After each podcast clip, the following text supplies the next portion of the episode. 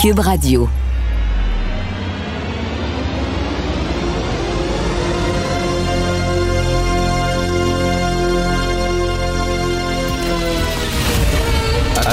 Attention, cette émission est laissée à la discrétion de l'auditeur. Les propos et les opinions tenues lors des deux prochaines heures peuvent choquer. Peuvent choquer. Oreilles sensibles s'abstenir. Richard Martineau. Martino. Un animateur pas comme les autres. Richard Martineau. Cube Radio.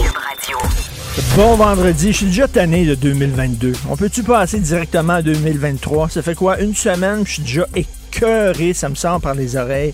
Je vous le jure que le jour où on pourra ne pas parler de COVID, absolument pas. Je vous jure que c'est avec plaisir que je vais faire une émission sans aborder le sujet. Malheureusement, malheureusement, il faut encore en parler parce qu'il y a toutes sortes de nouvelles. Les gens sont un peu mêlés, sont un peu confus. Il faut faire le point. Donc, euh, je m'excuse, mais il va falloir en parler, mais pas toute l'émission. Hein? Pas toute l'émission. Il y a d'autres choses que ça. Avez-vous vu les excuses de l'organisateur du voyage des influenceurs? Sur Sunwing. OK, c'est tellement drôle. Quel ploté de bullshit total. Alors, ça commence en disant, il a, publié sur sa page Facebook un long texte, cet organisateur-là, qui s'appelait Kevin et qui a changé son nom pour James. Il dit, en examinant la situation en profondeur, je peux comprendre pourquoi les citoyens peuvent être fâchés. Lui, il a analysé en profondeur. Tu sais, c'est assis, puis il a dit, attends une minute, là. On va regarder ça en profondeur. Puis là, regardez les images. Ben oui, voyons. Regardons ça, toi. Ça fume dans l'avion. Les gens sont debout. Ça fait le party. Il y a quelqu'un qui se lève puis qui prend soudainement euh, le walkie-talkie pour parler aux passagers comme s'il était un agent de bord. je regardais ça en profondeur. Puis savez-vous quoi? Après mûre réflexion, après plusieurs jours de réflexion, effectivement, je peux comprendre What a bullshit quand même. Vraiment incroyable ce gars-là. Et euh, est-ce que vous connaissez le comédien québécois Robert Léger? Il a publié sur sa page Facebook un petit texte que je veux vous lire parce que je trouve ça absolument savoureux et croustillant. Alors voilà, influenceur. Il me semble qu'avant d'influencer, il faudrait d'abord avoir fait quelque chose, avoir accompli, réussi une œuvre, un exploit remarquable. Influencer quelqu'un ou la société, montrer la voie à suivre, le chemin, la direction à prendre, est une lourde responsabilité. Pour donner l'exemple, il faudrait être exemplaire ou du moins y tendre. Prétendre être un influenceur tient justement de la prétention. Je n'en dirai pas plus bon voyage. Alors, ces gens-là, ben oui, ils influencent. Ils influencent pour de l'achat de bébelles. C'est tout. Ils reçoivent des caisses de bébelles, puis là, ils vendent les bébelles sur euh, TikTok et sur Instagram. Et c'est ça, ils veulent influencer la vente. Et c'est tout. Ça le dit. Ça le dit, je suis d'accord avec ce que me disait Mathieu Bocoté hier. Hein, il ne faut pas que l'arbre nous cache la forêt. Je comprends qu'on soit fâché contre cette gang-là, mais eux, c'est le symptôme. Ce n'est pas la cause du problème.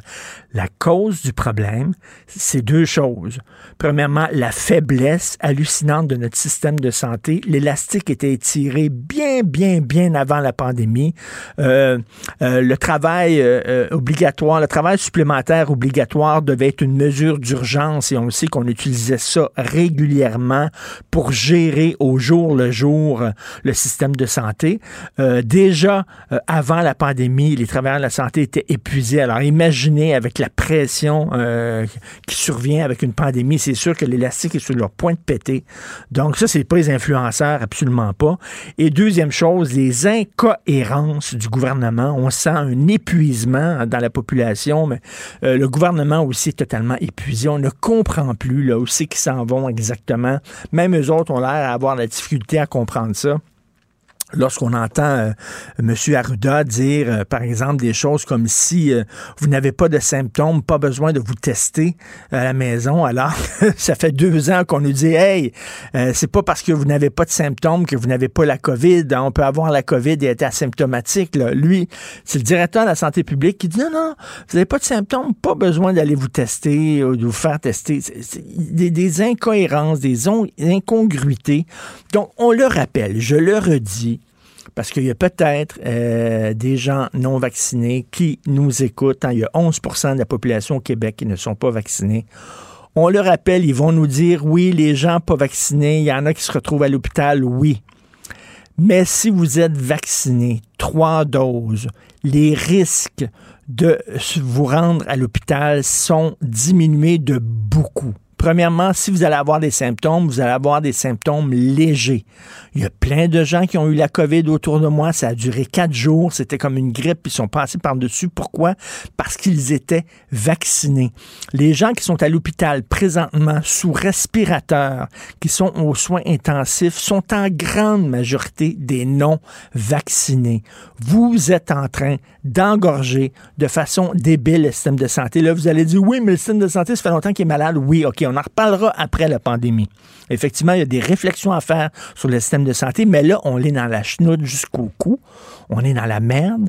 Et la seule porte de sortie, c'est la vaccination. Si vous êtes vacciné, vous allez pouvoir euh, passer à travers. Si vous l'attrapez, vous ne vous retrouverez probablement pas à l'hôpital. Si vous allez à l'hôpital, ça sera pas si grave que ça. Vous vous retrouverez pas avec un, tuyau dans la bouche et dans la gorge. Vous serez pas aux soins intensifs. Alors, il faut le rappeler, ça, hein, constamment, parce que ça a l'air que ça ne passe pas. Il y a des gens qui ne comprennent ni du cul ni de la tête.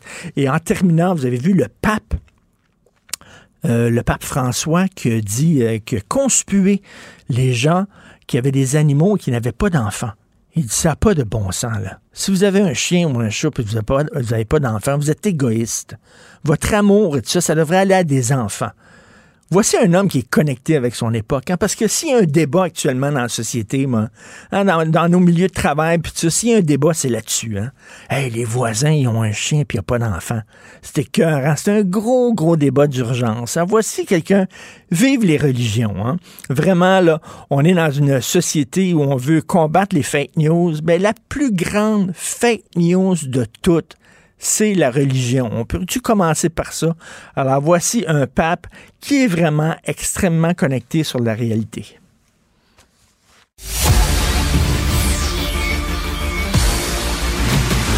Jean-François Lisée. On va juste dire qu'on est d'accord. Thomas Mulcair. Je te donne 100 raison. La rencontre. C'est vraiment une gaffe majeure. Tu viens de changer de position. Ce qui est bon pour Pitou est bon pour Minou. La rencontre. Lisée.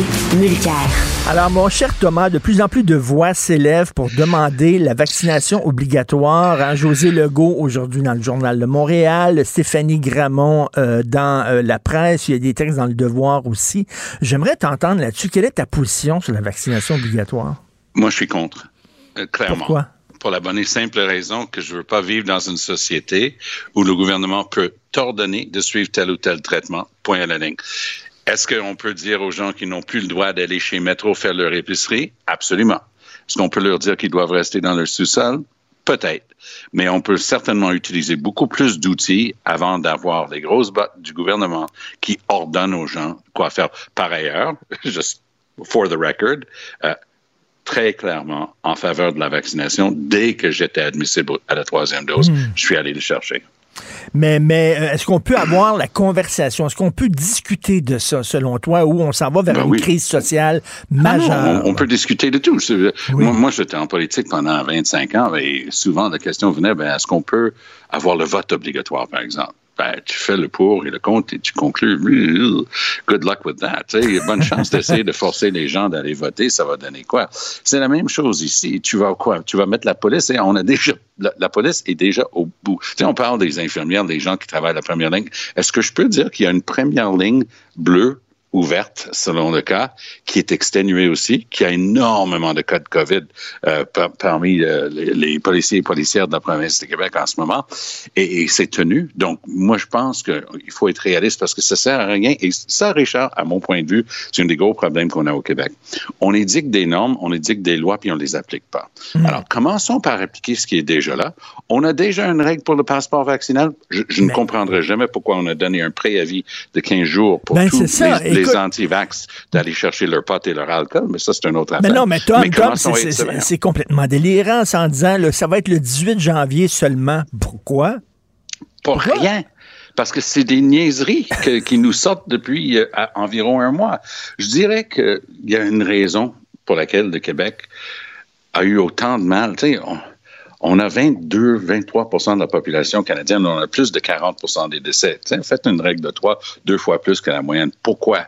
Ben parce qu'on a fait des choses qui n'étaient pas applicables, puis on a oublié de faire des choses qui étaient simples, comme dire aux travailleurs de la santé qu'ils ne pouvaient plus travailler dans deux, trois centres CHSLD et ben se promener de l'un à l'autre. Ben oui. Et là, tu as vu là, euh, euh, euh M. Arruda qui dit Ah, oh, le N95 en milieu scolaire, non, non, non, parce que les gens ne sauront pas comment le mettre, ce masque-là. Comme ah, si on ben, était une gang de gnochons. Je, je, l'écoute plus. Sérieusement, là, je regarde parce que ça fait partie de ma job comme toi. Tu, tu suis, tu bois, tu, tu manges les nouvelles. Il faut que tu sois à la page dans tout ce qui se passe. Mais lui, je l'écoute plus. Hmm. C'est comme, tu sais, dans le, Charlie Brown, tu sais, Snoopy, quand il écoutait les humains parler, c'était wah, wah, wah, wah, wah. Ben, c'est ça. Moi, quand j'entends Arruda, c'est wah, wah, wah, wah, wah. Mais tu sais que t'es pas tout seul, hein, Tom. Il y en a de plus en plus qui décrochent de, de Arruda. Écoute, je veux parler des influenceurs. Parce que là, on attaque, on attaque Tom. La rose, Richard, j'ai compris. Ah ils, ils, pensaient que c'était influenceur, mais en fait, c'était influenza. C'était ça le problème. OK, là, on attaque beaucoup les influenceurs et, et, on attaque aussi Air Canada qui a décidé de les ramener. Mais il y, y, a une gang qui s'en sort quand même assez bien. Hein? C'est Sunwing. Ding, ding, ding, ding, ding. Donne un prix à ce monsieur-là. Exactement. Alors, moi, je suis ça de près, justement. Je regarde, ah, Sunwing, ah, pas disponible. Ah, réponds jamais aux journalistes. Ah, euh, excuse-moi, ce qui s'est passé hier, apparemment, on aurait appris que ceux qui sont revenus sur le Canada commencent à déblatérer, puis on apprend que beaucoup de ceux qui étaient sur Sunwing avaient ou des faux passeports vaccinaux, ou personne n'avait même enquêté pour savoir s'ils étaient vaccinés ou pas. Ah ouais, ouais, parce que le brillant et talentueux organisateur de tout ça, il le répète dans son, son post Facebook. Ah, il dit non, non, euh, on s'en allait dans un pays, Mexique, où ils n'avaient pas ces exigences-là à la frontière. Oh boy. Moi, là, j'ai entendu notre euh, ministre des Transports, M. Al Gabra, dire, lui, il allait enquêter là-dessus, mais je l'invite de commencer dans les officines de Sunwing parce que quelqu'un a fait une passe d'argent avec ça. Quelqu'un a dit, garde, il n'y a plus de voyage, il y a plein de gens qui annulent. On a un avion, il est tanké, on va amener une gang de zouaves dans le sud, puis on va au moins rentrer dans notre argent. Hey, Richard, les experts commencent à sortir là-dessus pour dire, allô, tu as un événement avec un passager, tu fais demi-tour avec l'avion. Tu en as 180 en train de faire le cabochon dans un avion. Où, où est ton staff? Ils sont où? Où est le pilote dans l'avion? Et ils ont rien fait, ils ont juste comme amené au Mexique. Il y a, des bouts d'ombre dans cette histoire-là, puis moi, je commencerai avec Sunwing. Tout à fait, tout à fait. Euh, écoute, je, reviens là, sur les commerces. on, leur demande, on leur demande de regarder si les gens ont le passeport vaccinal avant d'entrer dans certains commerces. Et mm. là, on dit, oh non, c'est trop compliqué tout ça. Comment, euh, Tom, moi, mon gym euh, le, demandait, ah puis le cinéma, quand j'allais au cinéma, il le demandait. Ben moi, de voir les gens qui disent non, non, non, on veut rien savoir. Comment?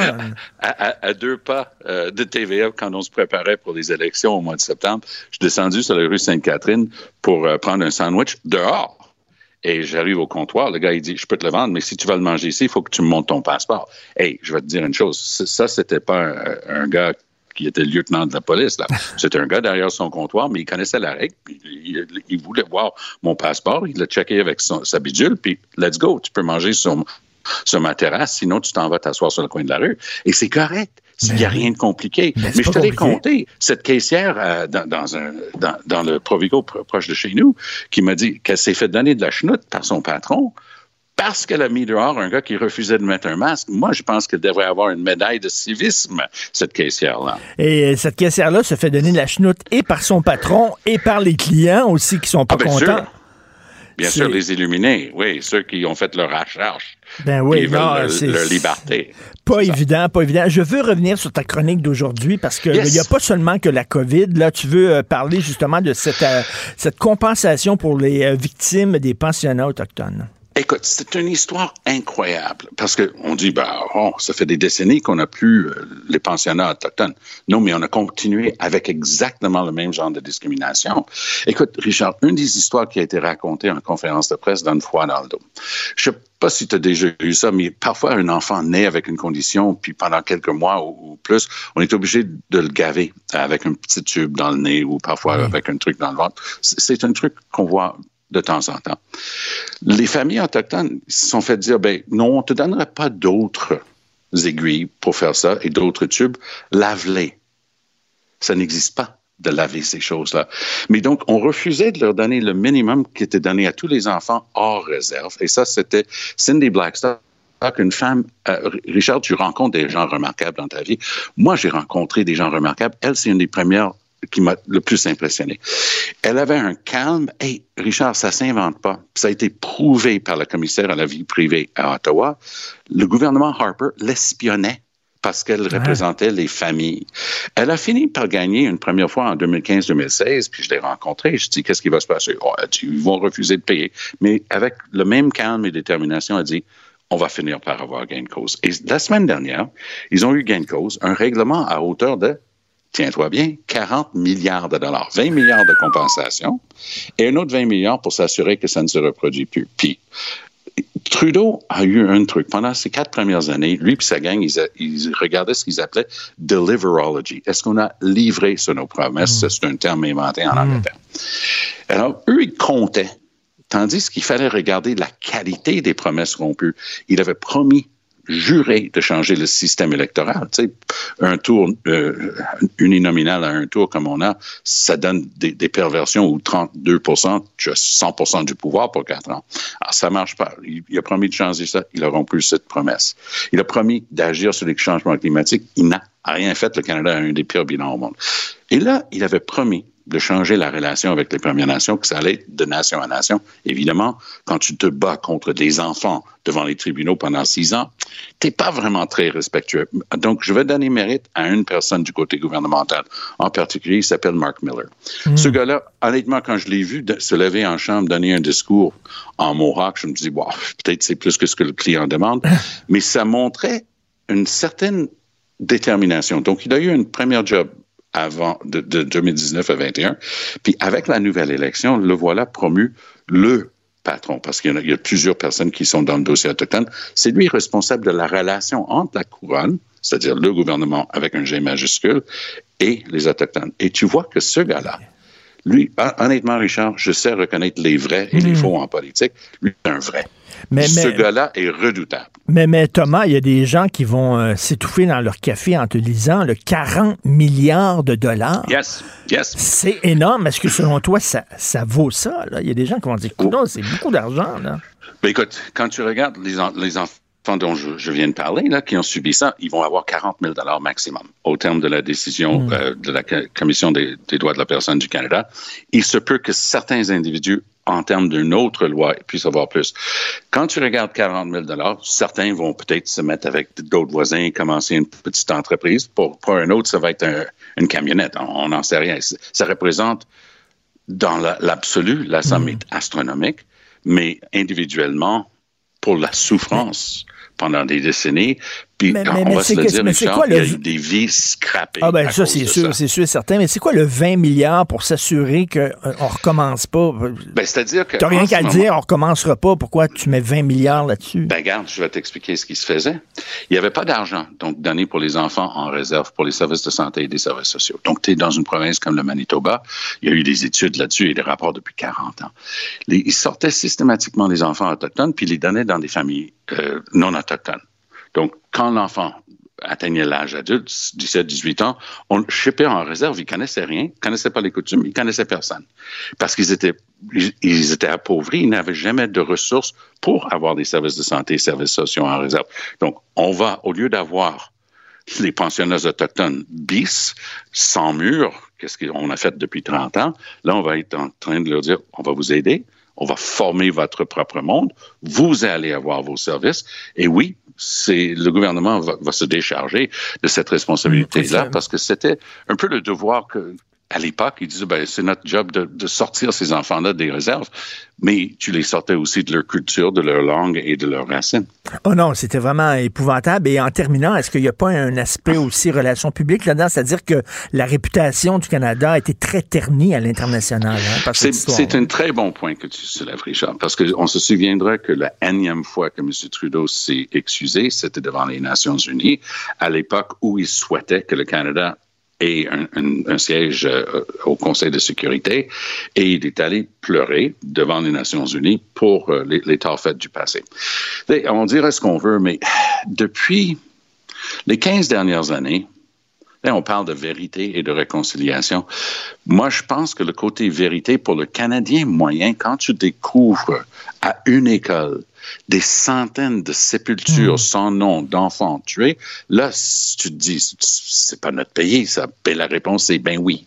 Donc, il faut commencer à réparer ces torts-là. Puis parfois, ça va être structurel, parfois ça va être économique. Cette fois-ci, c'est une compensation. en tout cas, j'invite les gens à lire ton excellente chronique. Et mon cher Thomas, c'est un privilège de te parler tous les jours. Je suis très content. Bon week-end. Et bon vendredi. oui, oui, on en a besoin. Salut. Salut, bye. Martino. Même avec un masque, c'est impossible de le filtrer. Vous écoutez Martino. Cube Radio. Cube Radio. Cube Radio. En direct à LCN. Ah, salut Jean-François. D'entrée de jeu, une statistique, je ne sais pas si tu l'as entendu, mais qui va peut-être te redonner foi en l'humanité. Sur les 100 000 personnes qui ont été vaccinées hier, 3 000 recevaient leur première dose. Alors, ben, vraiment, est-ce que c'est la peur du virus ou la peur du passeport vaccinal? toujours est-il qu'il y a un impact. Ben, en tout cas, enfin, tant mieux. Là, il reste quand même, quoi, c'était 11% de la population du Québec qui n'est pas vaccinée. Là, on décide de leur serrer la vis. Mais tu as entendu, là, vous n'aurez pas accès, si vous n'êtes pas vacciné, vous n'aurez pas accès à la SAQ le 18 janvier. Ça, c'est encore la mère de Caillou. c'est la mère de Caillou qui rentre. Caillou, ses bobettes sont partout, les bas, pis ça. Puis elle a dit Je te donne une semaine pour ramasser tes bobettes. Pourquoi pas tout de suite Non, Caillou. Elle donne une semaine à Caillou quand même. Écoute, puis les gens vont pouvoir, bien sûr, se faire venir de l'alcool en ligne. Là, ben on dit aussi là, euh, la SQDC. Écoute, là, premièrement, c'est pas tous les non-vaccinés qui fument du pot. Et premièrement, il y a Johnny qui les attend au parc Johnny en a du bon pot, puis il est ah prêt à leur vendre ça. Là, on dit les salons de coiffure. Deux choses. Premièrement, je sais pas si tu as vu les leaders du mouvement anti-vax récemment. Je pense que ça fait trois ans qu'ils sont pas fait couper les cheveux. Je pense pas que quelqu'un va dire oh, bon Dieu, je peux pas me faire couper les cheveux, mais aller me faire vacciner. Ils ont pas des ciseaux à la maison, eux autres, là. Écoute, c'est quoi la suite? Là? On va les empêcher d'aller dans les salons où on coupe les ongles d'orteil? Tu sais, non, mais à un moment donné, là, écoute, pourquoi pas, tiens, on va les interdire d'aller dans les salons de massage érotique. C'est fini, vous faire masser par Sandra 38 triple D à 2 heures du matin. C'est votre femme qui va vous masser. C'est-tu clair, là? À un moment donné, c'est des petites mesures, je peux comprendre, là, mais est-ce qu'on peut avoir une discussion euh, adulte sur la vaccination obligatoire. Et je vois les journaux aujourd'hui. Écoute, José Legault dans le Journal de Montréal pose la question. Stéphanie Gramont dans la presse. Il y a des textes dans le Devoir aussi. De plus en plus de voix qui s'élèvent en disant, écoute, c'est pas avec des petites mesurettes comme ça sur la SAQ, puis les salons de coiffure, puis tout ça, là. Puis bon, il va falloir à un moment donné avoir cette discussion-là. Je sais que ça va être une crise sociale. Il y a des gens qui veulent rien savoir de ça. il y a des pays qui ont adopté ça. Parce que là, on n'a pas le choix. Il faut le rappeler, là. Ceux qui sont à l'hôpital sous respirateur aux soins intensifs, c'est largement des gens non vaccinés. Il y a des gens qui vont dire oui, mais si t'es vacciné, tu peux l'attraper. Regarde, t'en es un cas, là, oui, mais ça a duré quatre jours, cinq jours. C'est une grosse grippe, après ça, t'es sur pied. Euh, un rhume. Les gens qui se ramassent à l'hôpital, mm. c'est majoritairement des gens. Puis là, c'est drôle parce que c'est les non-vaccinés qui sont tannés. C'est comme, c'est comme un gars qui est en prison, puis tu veux sortir, mais tu dis, t'as la clé des mains. Regarde ta main droite. T'as la clé. Mais dans serrure, puis sors, va te faire vacciner. Mm. Si les gens se font vacciner, ben ça va être terminé, puis on va lever les, les mesures. Mais bref, on est rendu là. Est-ce qu'on peut parler de vaccination obligatoire? J'espère. On a eu une discussion sur l'aide médicale à mourir. Souviens-toi, c'était très controversé au début. On a réussi à en parler calmement. Peut-être qu'on peut parler de ça aussi, de vaccination obligatoire, parce que je pense pas que c'est l'interdiction d'aller au salon de coiffeur qui va faire peur à bien du monde. pas sûr, mais je me demande même, euh, Richard, s'il n'est pas trop tard. Euh, compte tenu d'où on est rendu là, dans la pandémie, il aurait peut-être fallu avoir ce, débat-là un petit peu plus tôt. Mais en tout cas, tout à fait. Euh, la question est quand même intéressante la, figure incontournable de la santé publique au Québec, c'est le docteur Horacio Arruda. Il faut le reconnaître, Richard, il est de plus en plus contesté. Il y a même des gens qui disent que peut-être qu'il est temps passer à quelqu'un d'autre. Écoute, M. Arruda a été très important, faut le dire, là, quand même. Au mhm. début, c'est un personnage extrêmement sympathique. Il a calmé nos angoisses. Hein. Au début de, de cette pandémie-là, on était inquiets, on était angoissés. M. Arruda nous parlait euh, de façon sympathique tous les jours. Il a calmé bien du monde. Il a joué un rôle important. Mais là, écoute, on est, on est comme en guerre avec un virus extrêmement virulent. On a besoin d'un oomph au gouvernement. On sent que les gens, les autorités sont fatigués comme nous autres, sont épuisés. On a besoin d'un nouveau, un nouveau départ. Et je pense d'avoir quelqu'un d'autre à la direction de la santé publique parce que on entend des fois M. Arruda, entre autres, sur les masques N95 dans le milieu scolaire. Il dit, oh, c'est vraiment pas important d'en avoir. De toute façon, les gens ne sauront pas comment le mettre.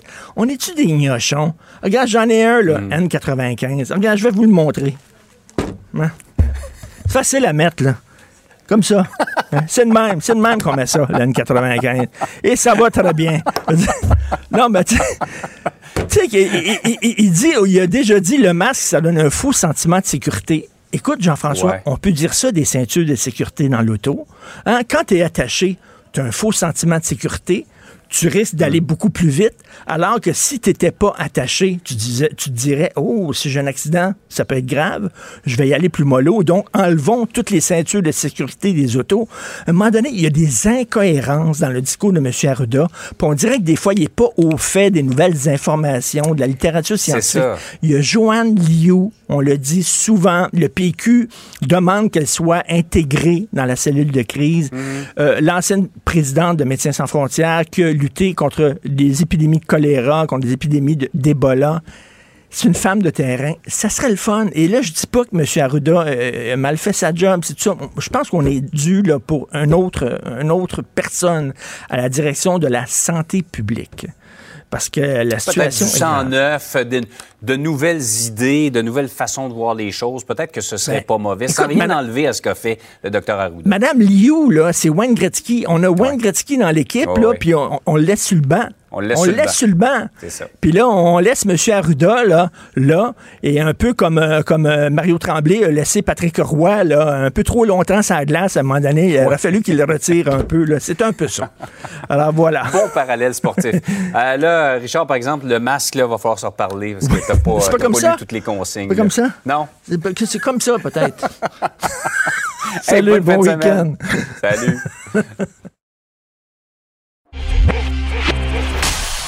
Le préféré du règne animal. Bonjour, les petits lapins.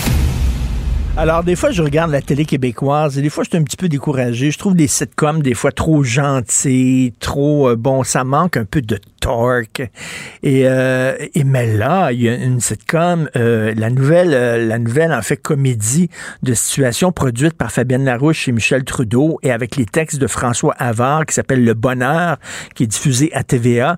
L'histoire d'un professeur qui en a le pompon, qui en a le cul, qui est écœuré, qui décide de tout sacrer sa job-là et de s'en aller vivre à la campagne avec sa femme et son enfant. et là, ça circule beaucoup sur les médias sociaux, là, euh, la, tirade, sais, juste avant là, de pogner un air et de sacrer sa job-là, euh, c'est Michel Charrette qui fait un professeur excédé.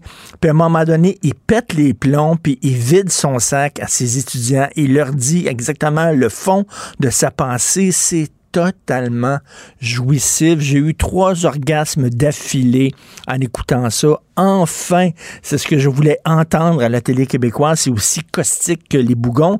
Donc, je sais que Philippe Vincent Foisy tantôt vers 7 heures vous a euh, passé un extrait de cette tirade-là, mais je tiens quand même à le faire parce que ça fait du bien au cerveau.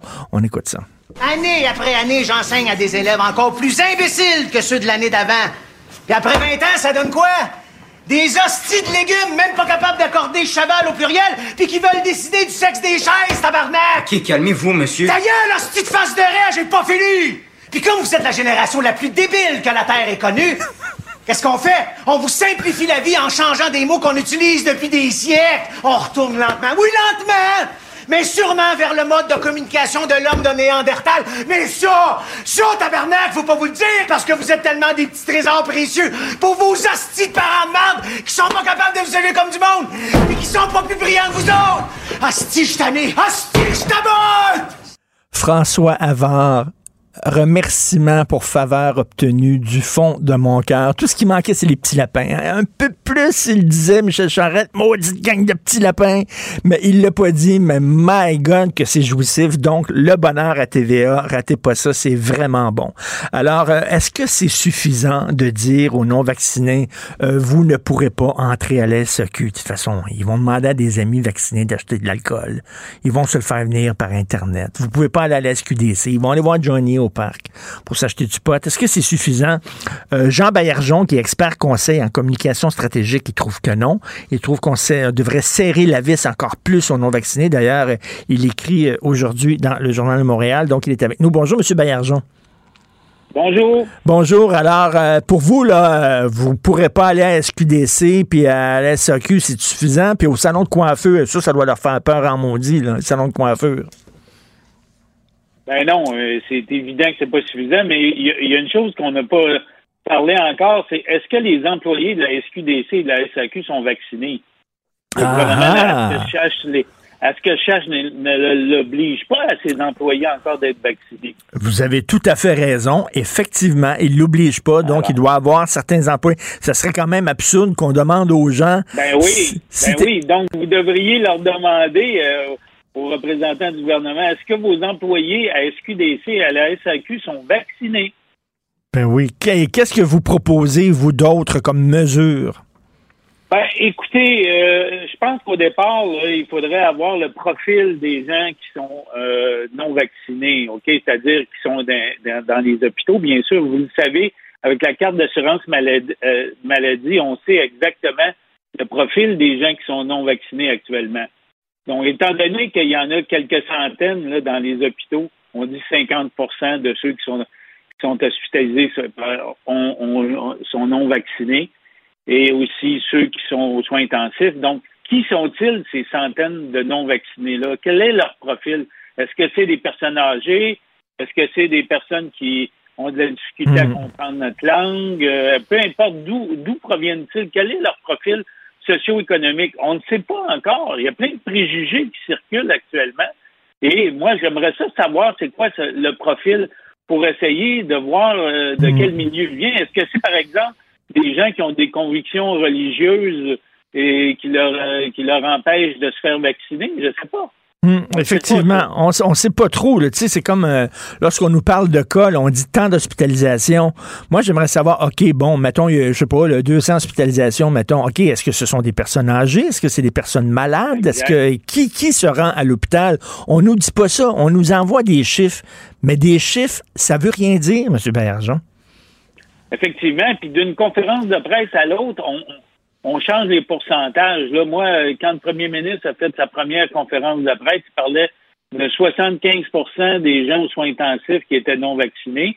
L'autre conférence de presse, après, on a parlé de 50% Alors là, maintenant, il faudrait savoir c'est quoi le pourcentage exactement. Hier, euh, la, la sous-ministre responsable euh, des, soins hospitaliers elle disait ben c'est peut-être 30-40% Ben là, maintenant, euh, c'est combien de pourcentage, là? Parce que c'est vrai que là, là on m'a d'une conférence de presse à l'autre, on a l'impression qu'on change.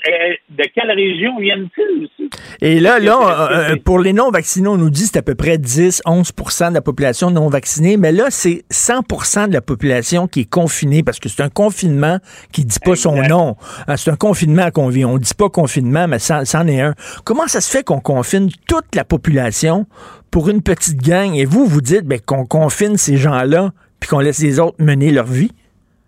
Exactement. Donc, autrement dit, qu'on impose des amendes à ceux qui sont euh, non vaccinés parce qu'ils peuvent contaminer davantage euh, les gens et ils occupent des soins. Euh, comme vous le savez, là, je voyais un article aujourd'hui qui disait ben, une journée à l'hôpital aux soins intensifs, ça coûte 20 000 Ben, est-ce qu'il faut les facturer à ce moment-là? Est-ce que soit est-ce que on doit leur donner une amende s'ils viennent à l'hôpital non vaccinés?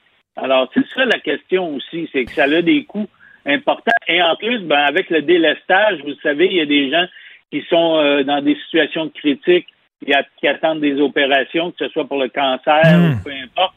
Et à ce moment-là, ces gens-là, là, ils, attendent, eux, eux, ils, se sont fait vacciner souvent deux et trois vaccins et ils attendent leur opération.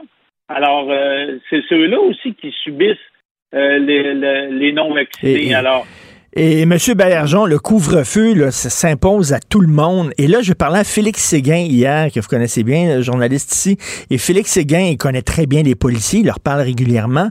Puis il me dit, Richard, les policiers étaient prêts à vérifier pour voir si les gens ont un passeport vaccinal. Il dit, on aurait pu imposer le couvre-feu seulement aux gens qui ne sont pas vaccinés. Les policiers étaient prêts à le faire. Pourquoi on le fait à tout le monde?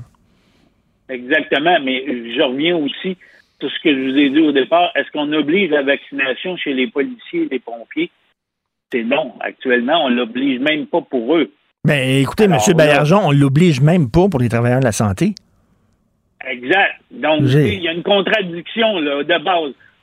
si le gouvernement veut imposer la vaccination obligatoire à tout le monde, donc à ce moment-là, euh, faire des amendes aux non-vaccinés, il faut que son personnel, pompiers, policiers au départ, ambulanciers, tout le monde soit que tous ceux qui sont employés de l'État euh, ou des municipalités soient, soient obligatoirement vaccinés. Sinon, on est en pleine contradiction. Et, monsieur, monsieur Bergeon, vous êtes un expert conseil en communication stratégique et vous le savez plus que tout le monde que lorsqu'on communique, il faut que notre message, un, soit clair et deux, cohérent cohérent. Parce que si les gens disent, ben vous vous faites pas ce que vous préconisez, déjà les gens vont décrocher.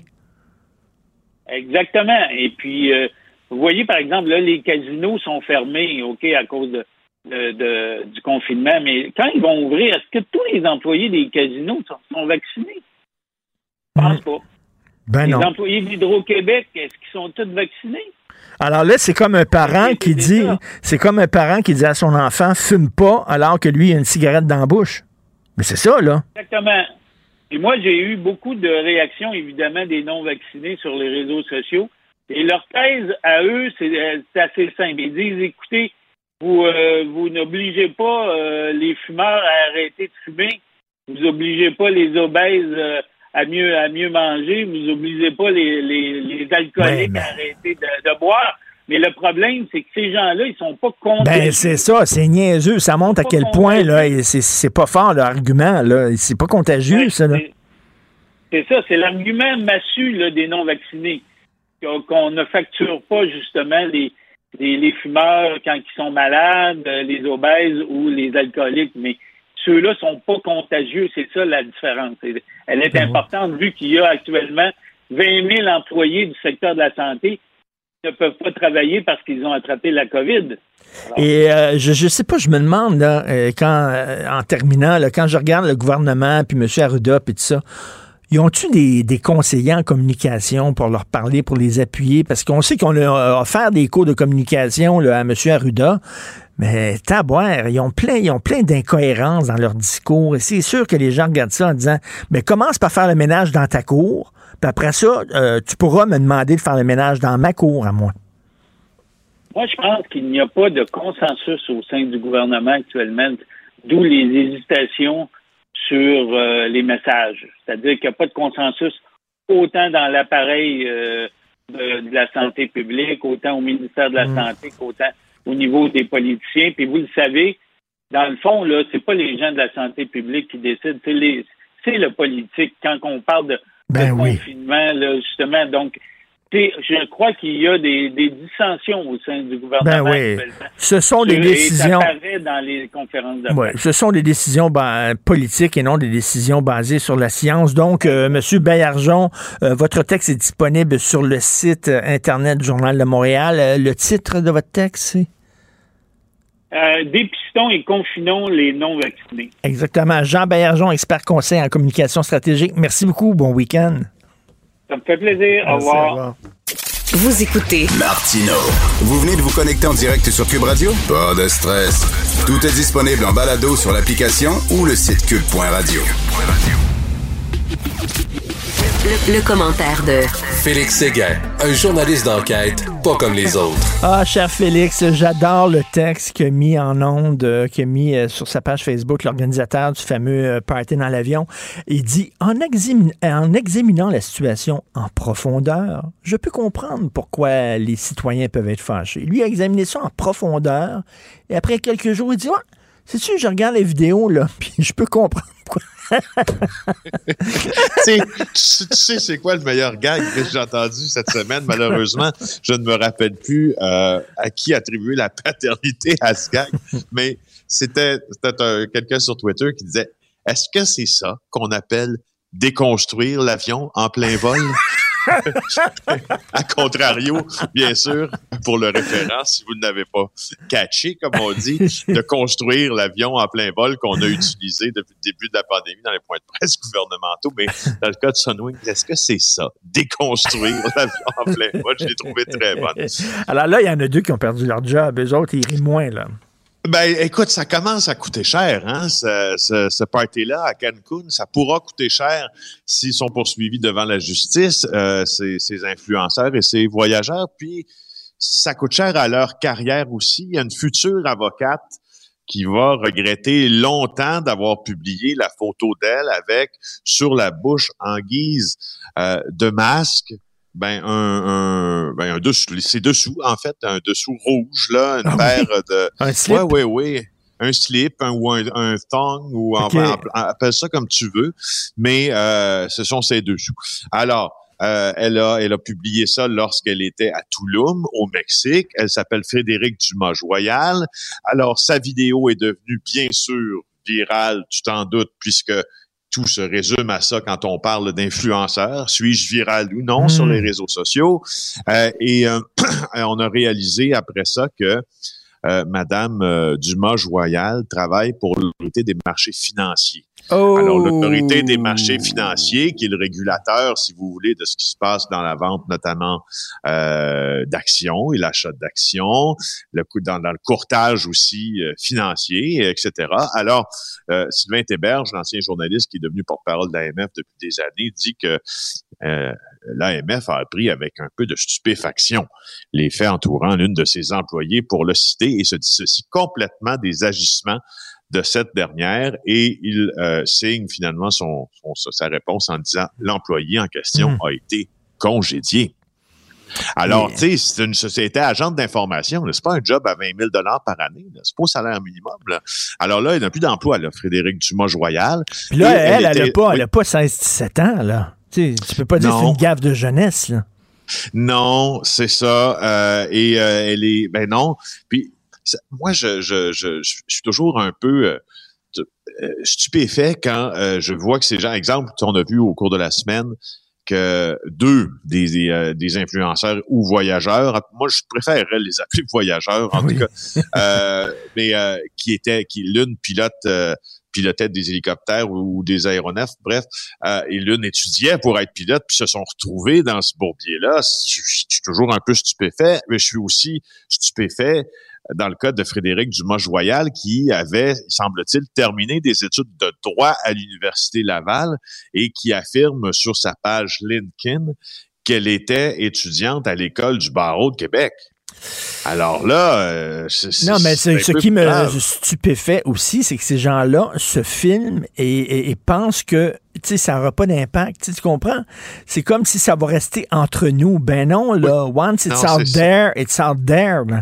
Exactement. Même chose pour le, courtier, le courtier immobilier euh, de l'agence Sutton Québec, qui s'appelle Carl Bernard. C'est lui qu'on voit dans l'avion avec euh, un, genre de haut-parleur là ou euh, ou un mégaphone. Ça semble plutôt un haut-parleur en tout cas. Mais bref, lui travaillait pour une agence immobilière qui s'appelle Sutton. Et là, ben on apprend de euh, Sutton qu'il y a eu une demande de suspension auprès de l'organisme qui, ben euh, qui régule le job des courtiers. Ben une demande de suspension, ça équivaut à un congédiement. Juste pour tu vois, euh, Félix, sur les médias sociaux, je vois qu'il y a des gens qui disent Ah, c'est parce que vous êtes jaloux, parce que les autres ont du fun, puis vous autres, vous n'avez pas. Vous n'avez pas. C'est pour ça que vous êtes jaloux, vous voulez qu'ils payent. Écoute, sais-tu quoi? Je, je, je, je serais porté à répondre à cette personne-là qu'en voyant les conséquences funeste de, de la stupidité de, des gens qui se sont filmés, qui se sont finalement euh, auto euh, plus de bananiser à Cancun, mhm. que je ne suis pas jaloux du tout, du tout, du tout, euh, ni de leur vol sans distanciation sociale, ni de la tournure des événements, ni du fait euh, d'avoir perdu, euh, tu sais, mon un emploi. Il me semble qu'il n'y a pas beaucoup de jalousie à avoir aujourd'hui là, concernant les gens qui étaient là. Hein? Non, écoute, euh, ça se dit influenceur. Écoute, euh, 2021 euh, a été marqué bien sûr par la COVID, mais aussi par le nombre hallucinant de féminicides. Mm. Et 2022, malheureusement, euh, ça commence mal aussi. Oui, c'est une femme de 54 ans qui est qui est morte à Longueuil. attention, les, les, les, prochains détails là seront assez graphique concernant euh, le mm-hmm. décès de cette femme-là. Cette femme-là a été trouvée euh, dans une voiture vers 13h20 mercredi. Elle était dans une Toyota Eco bleue qui était garée derrière le siège social de la Caisse des Jardins Pierre Boucher sur le boulevard Roland-Terrien. C'est à Longueuil. C'est un passant qui a découvert cette femme-là. Le décès a été constaté sur place. Euh, ce que l'on a pu apprendre de sources policières, euh, Richard, c'est que cette femme-là a eu la gorge tranchée ben par son assaillant. Et alors, pendant 48 heures, ben, pendant un peu moins de 48 heures, on se demandait, puis la police se le demandait au premier chef s'il ne s'agissait pas là euh, d'un geste volontaire. Euh, parce que, bon, ben, pour plein de raisons, euh, c'est déjà arrivé dans le passé que pas un calque de cette situation-là, mais une situation semblable se présente et il s'agissait d'un geste volontaire. Mais là, on a statué hier. Un geste volontaire, tu veux dire un suicide? Là? Un suicide. Euh, et là, on a statué hier, finalement, euh, à peu près en fin d'après-midi, que euh, on cherchait un suspect là, pour avoir tranché la gorge de cette femme c'est extrêmement, extrêmement, extrêmement. Non, non, mais c'est parce qu'habituellement, tu sais, ce genre de, crime-là, euh, c'est des gens qui ont des passés euh, judiciaires. Euh, tu sais, c'est des règlements de compte dans, je sais pas, dans, dans certains gangs criminalisés. Là, tu veux vraiment passer un message, fait, tu, tu fais quelqu'un de façon extrêmement spectaculaire et violente. Mais là, une femme comme ça, sans histoire, 54 ans, gorge tranchée dans une moto. C'est ça. C'est sur cette piste-là que, que, que je t'amenais d'ailleurs. C'est un un geste qui porte la, signature souvent de, de, groupes criminels, mais là, il n'y a pas de raison de penser que cette femme-là appartenait à un groupe criminel ou avait des rivaux dans un groupe criminel. Est-ce que ça peut être un geste commis euh, par un homme qui représente, euh, ces gestes-là, ces gestes-là représentent quelque mmh. chose. Hein. Plus ils sont violents, plus s'ils sont commis par un, un, amoureux, qu'il soit conduit ou non, ça il y a tellement de violence là-dedans que ça représente quelque chose. Alors la police est en train de rencontrer des témoins. je, veux juste noter, j'entendais différents euh, différents médias euh, ce matin. Maintenant, euh, puis tu sais, dans les liens que certaines personnes font en passant d'un sujet à un autre, non, ah, maintenant au fait divers, une femme est morte. À... c'est pas un fait divers. Je veux dire, à 54 ans, quand t'as pas d'histoire, puis tu meurs la gorge tranchée dans un parking de la Caisse des Jardins, je regrette. Moi, ça me tue quand j'entends parler euh, de, du domaine que je couvre parfois, et pas uniquement, mais parfois, euh, comme étant un fait divers. C'est pas un fait divers à la limite, c'est un fait social, mais c'est pas un fait divers. C'est pas, c'est pas dans une, dans une rubrique, là, qui, qui, qui, ne mérite aucune attention, tout ça. Euh, c'est, grave. C'est une femme qui se fait tuer. Non, c'est, c'est sauvage, c'est dégueulasse. C'est un féminicide, J'imagine, effectivement, on, est en train de, de rencontrer des gens euh, dans, son entourage, hein. Est-ce qu'elle avait un conjoint? Est-ce qu'elle avait des anciens chums et tout ça, là? et, écoute, euh, moi, ça me fascine à quel point les gens, l'être humain, des fois, peut être minable minable. Alors, il y a quelqu'un qui a pété la vitre d'une auto pour voler la vignette de stationnement pour handicapés. Non. C'était la mère d'un adolescent qui est atteint d'une maladie orpheline. Elle, elle avait, elle avait une, une vignette pour euh, lorsqu'elle se promenait avec son enfant pour pouvoir stationner dans des endroits. Ben le gars, il a pété la vitre de son char. Camille Payant ben aujourd'hui qui écrit ça pour voler la vignette de stationnement pour handicapés. Tabouère! Ben, ben tu sais, moi, ben au chapitre, tu sais, euh, au chapitre d'une année qui commence mal, puis de comportement, mais minable, là, t'as cette femme, là, qui a commencé à ranguer un, ah, un, homme, euh, un chinois à l'épicerie, un asiatique. Euh, écoute, j'ai, quand j'ai vu cette vidéo-là, ça m'a fait mal au cœur.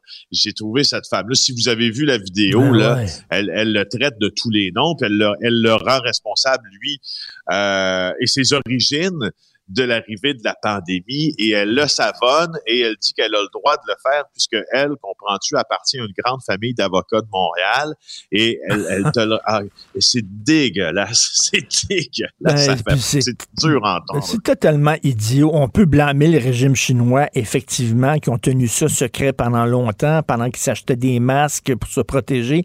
Mais le régime chinois, c'est pas le peuple chinois. C'est pas les Asiatiques. Eux autres aussi, ils vivent sous le joug d'un régime dont ils voudraient se débarrasser. Là. Veux dire, quand même, là, c'est complètement stupide.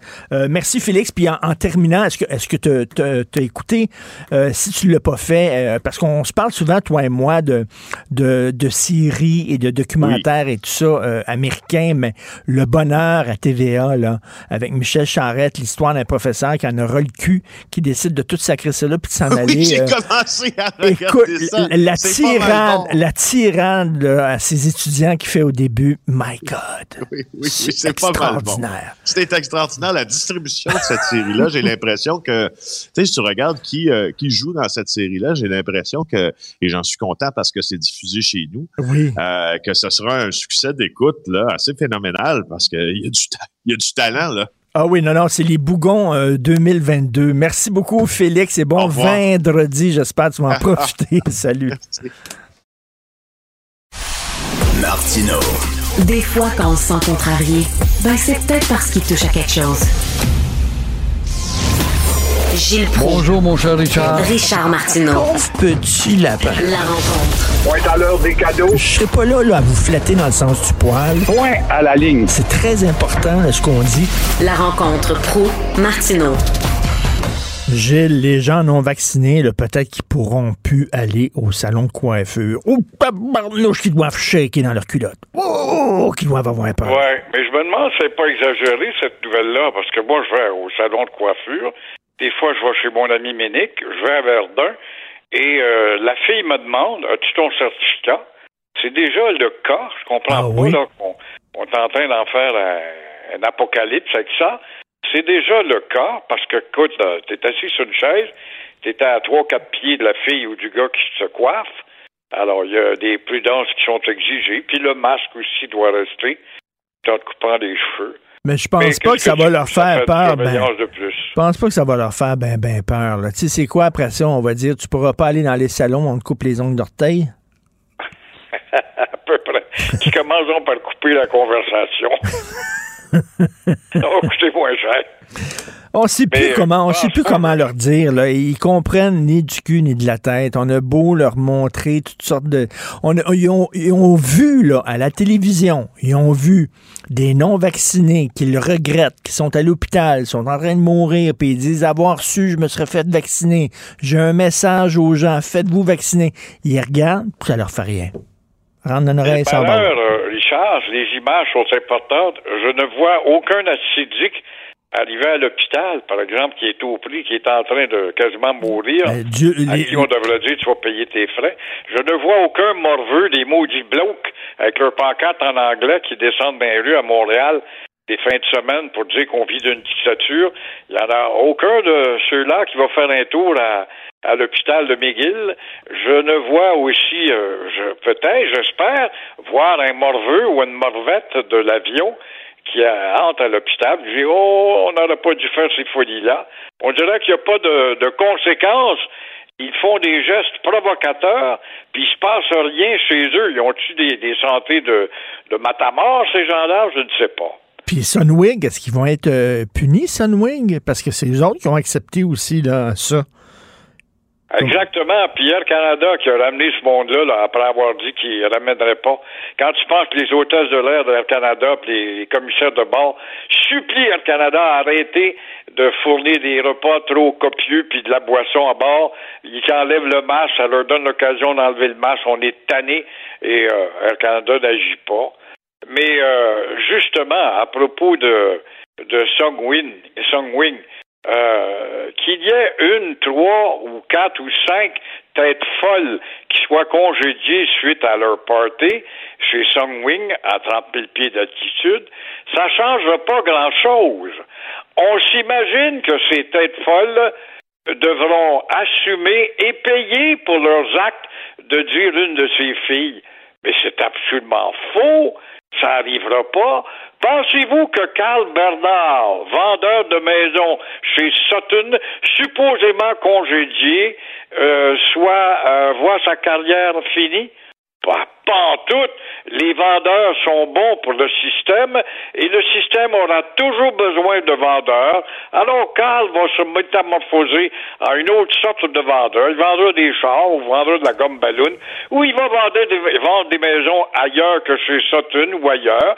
Alors, dans notre société du je me souviens, on sait qu'on ne se souvient pas de grand-chose et je doute beaucoup que ces gens-là vont vraiment être punis pour leur excès dans notre beau système de liberté. Écoutez, j'ai un texte, un extrait de texte de Radio-Canada que je veux vous lire, que Maude, euh, recherchiste ici, vient de m'envoyer. Écoutez ça. Euh, c'est docteur Simon qui parle, Mathieu Simon, euh, de, de l'unité des soins intensifs de Québec. Écoutez ça. J'ai eu un patient dans les derniers jours qui n'était pas vacciné. Je suis rentré dans sa chambre pour dire qu'il s'en allait aux soins intensifs. Et là, il m'a demandé d'être vacciné. Il voulait avoir sa première dose. Je lui ai répondu qu'il était un peu trop tard. le gars est à l'hôpital, on a dit tu vas aller aux soins. Jamais trop tard pour bien faire, mais quand même. Vraiment, mais c'est décourageant. C'est tout le temps des. Je, je le dis, c'est comme les gens qui qui fument alors qu'ils ont vu leur fille mourir d'un cancer des poumons, par exemple. Tu fais pas le lien exactement, tu sais, je comprends pas. On dirait qu'ils comprennent absolument pas ni du cul ni de la tête, il a rien à faire. Vous êtes fâché contre Radio-Canada, justement, parler de Radio-Canada. Euh, pourquoi un reportage sur... Euh... Ben, je sais pas si j'ai rêvé. J'écoutais le journal hier, j'écoute euh, autant LCN que RDI. Et là, la censure Radio-Canada, je serais pas étonné. Euh, j'ai regardé le journal, le bulletin de sport de Radio-Canada avec le gars là, aux lunettes olé olé, là, je ne le connais pas, mais il y a des lunettes olé olé. Et euh, je vois Anthony Cavillo, une ex-vedette des Alouettes, qui était passé chez les Carabins de l'Université de Montréal, revenir aux Alouettes, puis là, il parle extrait, puis tu l'entends parler rien qu'en anglais. Ma réaction, ça a été dire, mais c'est dommage, pas possible que ce gars-là est allé à l'Université de Montréal, il n'a même pas pris le temps d'aller chez Berlitz. Quelle ne fut pas ma surprise ce matin en lisant le journal, écoutant les radios ce matin, que ce gars-là s'exprime en français, puis il dit qu'il a appris l'amour de la, de la langue française en lisant l'histoire du Canada. Fait que vois-tu, comment ça se fait que Radio-Canada pas censé faire du bruit, aurait dû dire nous sommes heureux d'apprendre, nous, Radio-Canada, la grande radio des deux langues officielles, de voir que Cavillo euh, a appris le français, puis voici un extrait, tout. Ben, c'est le fun aussi de voir euh, un athlète professionnel qui parle français, hein, parce qu'on euh, les cherche dans le Canadien de Montréal. Exactement. Carey Price n'a pas eu le temps, c'est pour petit homme. L'été, il prenait des bains sauna. Et puis, euh, il n'y avait pas le temps. Mais pas rien que lui. Pour avoir un capitaine un C sur ton chandail, ça devrait être une obligation. Je ne sais pas si Chantal Maccabé, une fille qui est pleine de, perspectives et de, promesses, va peut-être jouer là-dessus pour influencer euh, Molson.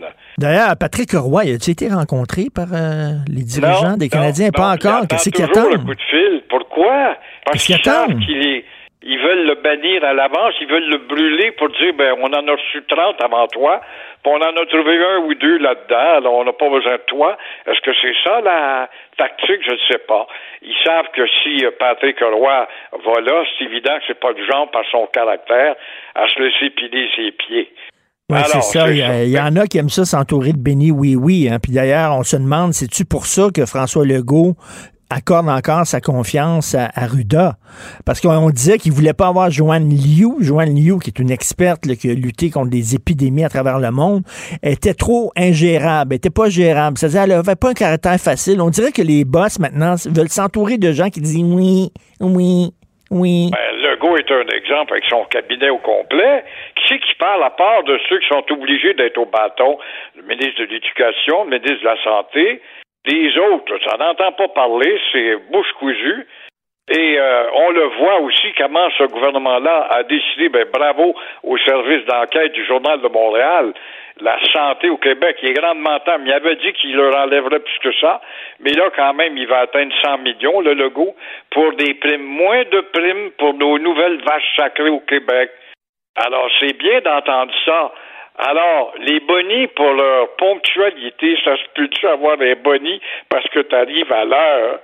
Bonnie pour le gars qui surveille l'appareil oxygène dans l'endormitoire, la, salle d'endormitoire.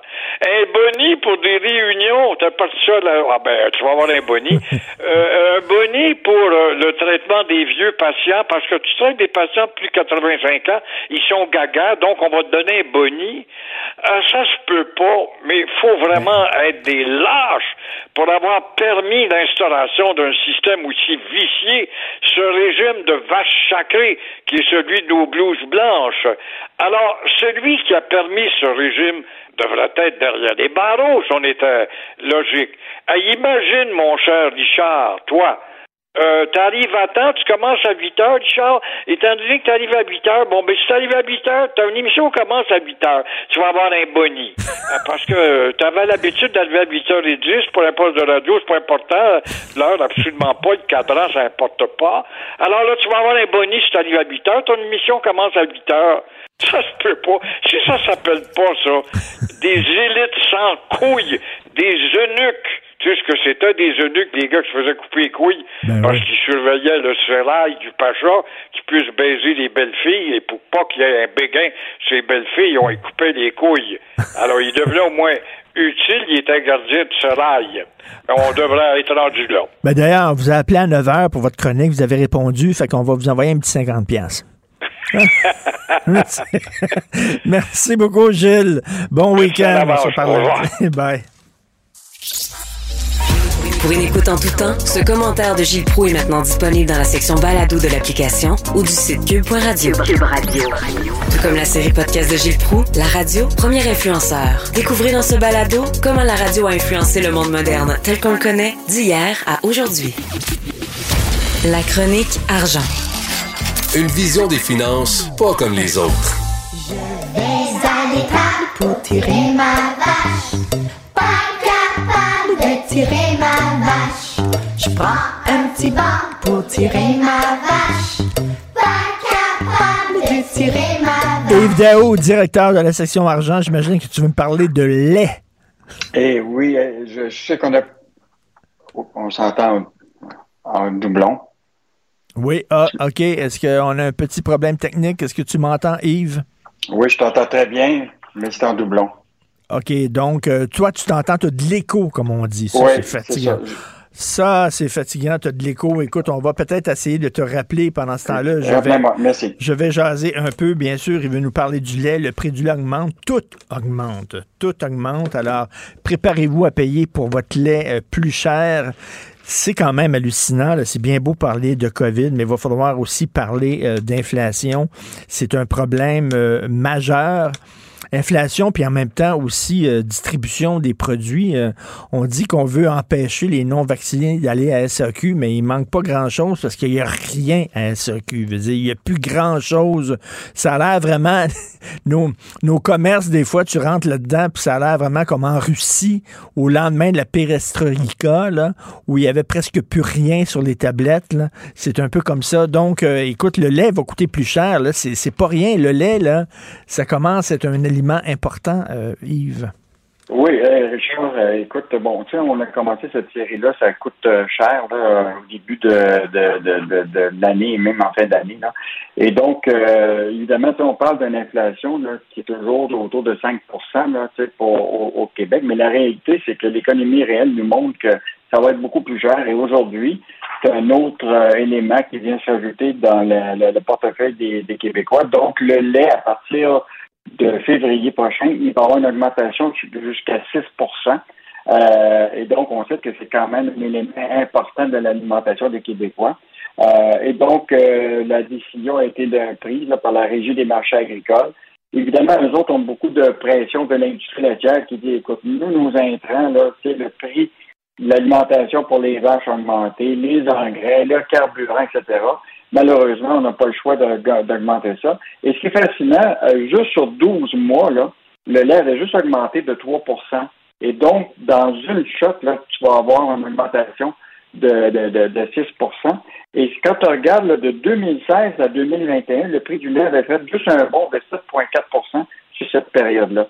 Donc, tu vois très, très bien là, que l'impact immédiat de l'inflation puis de tout ce qui tourne autour de la production là, va affecter euh, les, prix. Et donc, là, c'est un, exemple concret. le lait beaucoup plus cher dès février pour, euh, pour, pour les familles. Écoute, les gens là, qui ont de la difficulté à, joindre les deux bouts, c'est vraiment pas drôle pour eux. Là.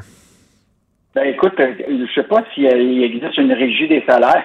Ben oui. Tu vas dire, hein, tu vas voir les gens, puis tu dis, écoute, moi, mon essence a augmenté, mon hypothèque a augmenté, mes affaires comme ça, je mérite un salaire de 7 Ça ne marchera pas comme ça. Euh, la réalité, c'est que les, les salaires restent d'être beaucoup moins élevés.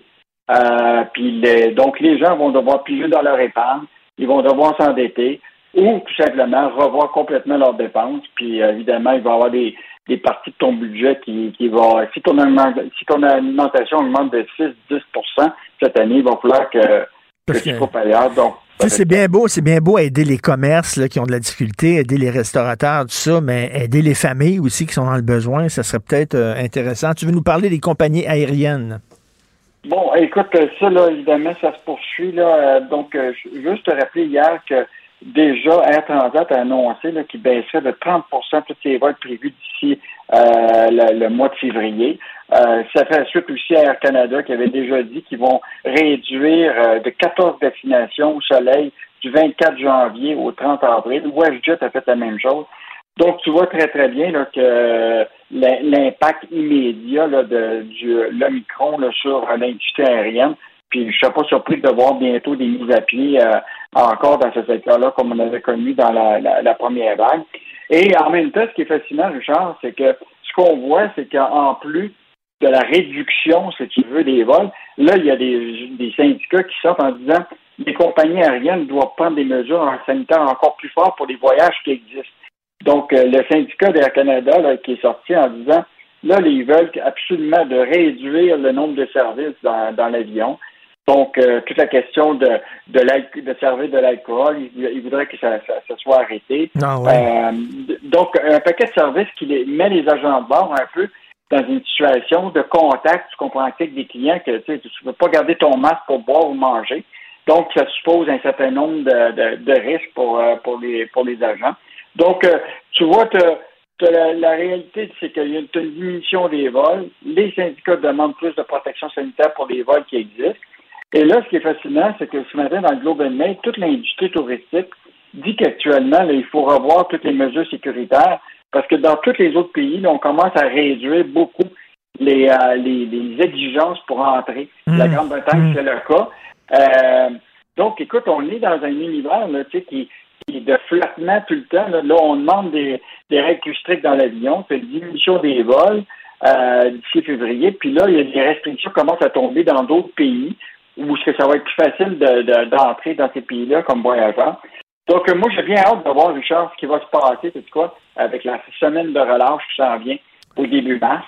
Euh, parce que là, là, c'est la partie où a beaucoup de Québécois décident d'aller dans le sud puis de réserver des, euh, des, euh, des, voyages. Elle m'a dit, Rive, il y a une job que j'aimerais pas faire, là, c'est agent de bar. agent de bar, là, tu sais, avec l'alcool, justement, puis les passagers impatients, puis euh, agressifs, impolis.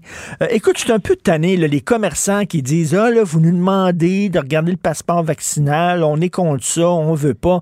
Je veux dire, moi, mon gym où j'allais, il le demandait, le passeport vaccinal. Quand j'allais au cinéma, il le demandait. Quand j'allais dans les salles de théâtre, il le demandait. C'est pas si compliqué que ça, maudit. C'est assez, assez, surprenant, cette sortie-là. ah, oui. C'est quand même le Conseil québécois du commerce de détail qui représente tout, euh, tout un secteur de, de, de, l'industrie. Ce qu'ils disent, eux autres, c'est là, là, nous autres, on n'a pas suffisamment de personnel pour être capable de spotter ça euh, à tous les jours. Il y avait dans la première vague. Hein. Tu te rappelles, on ne veut pas jouer à la police.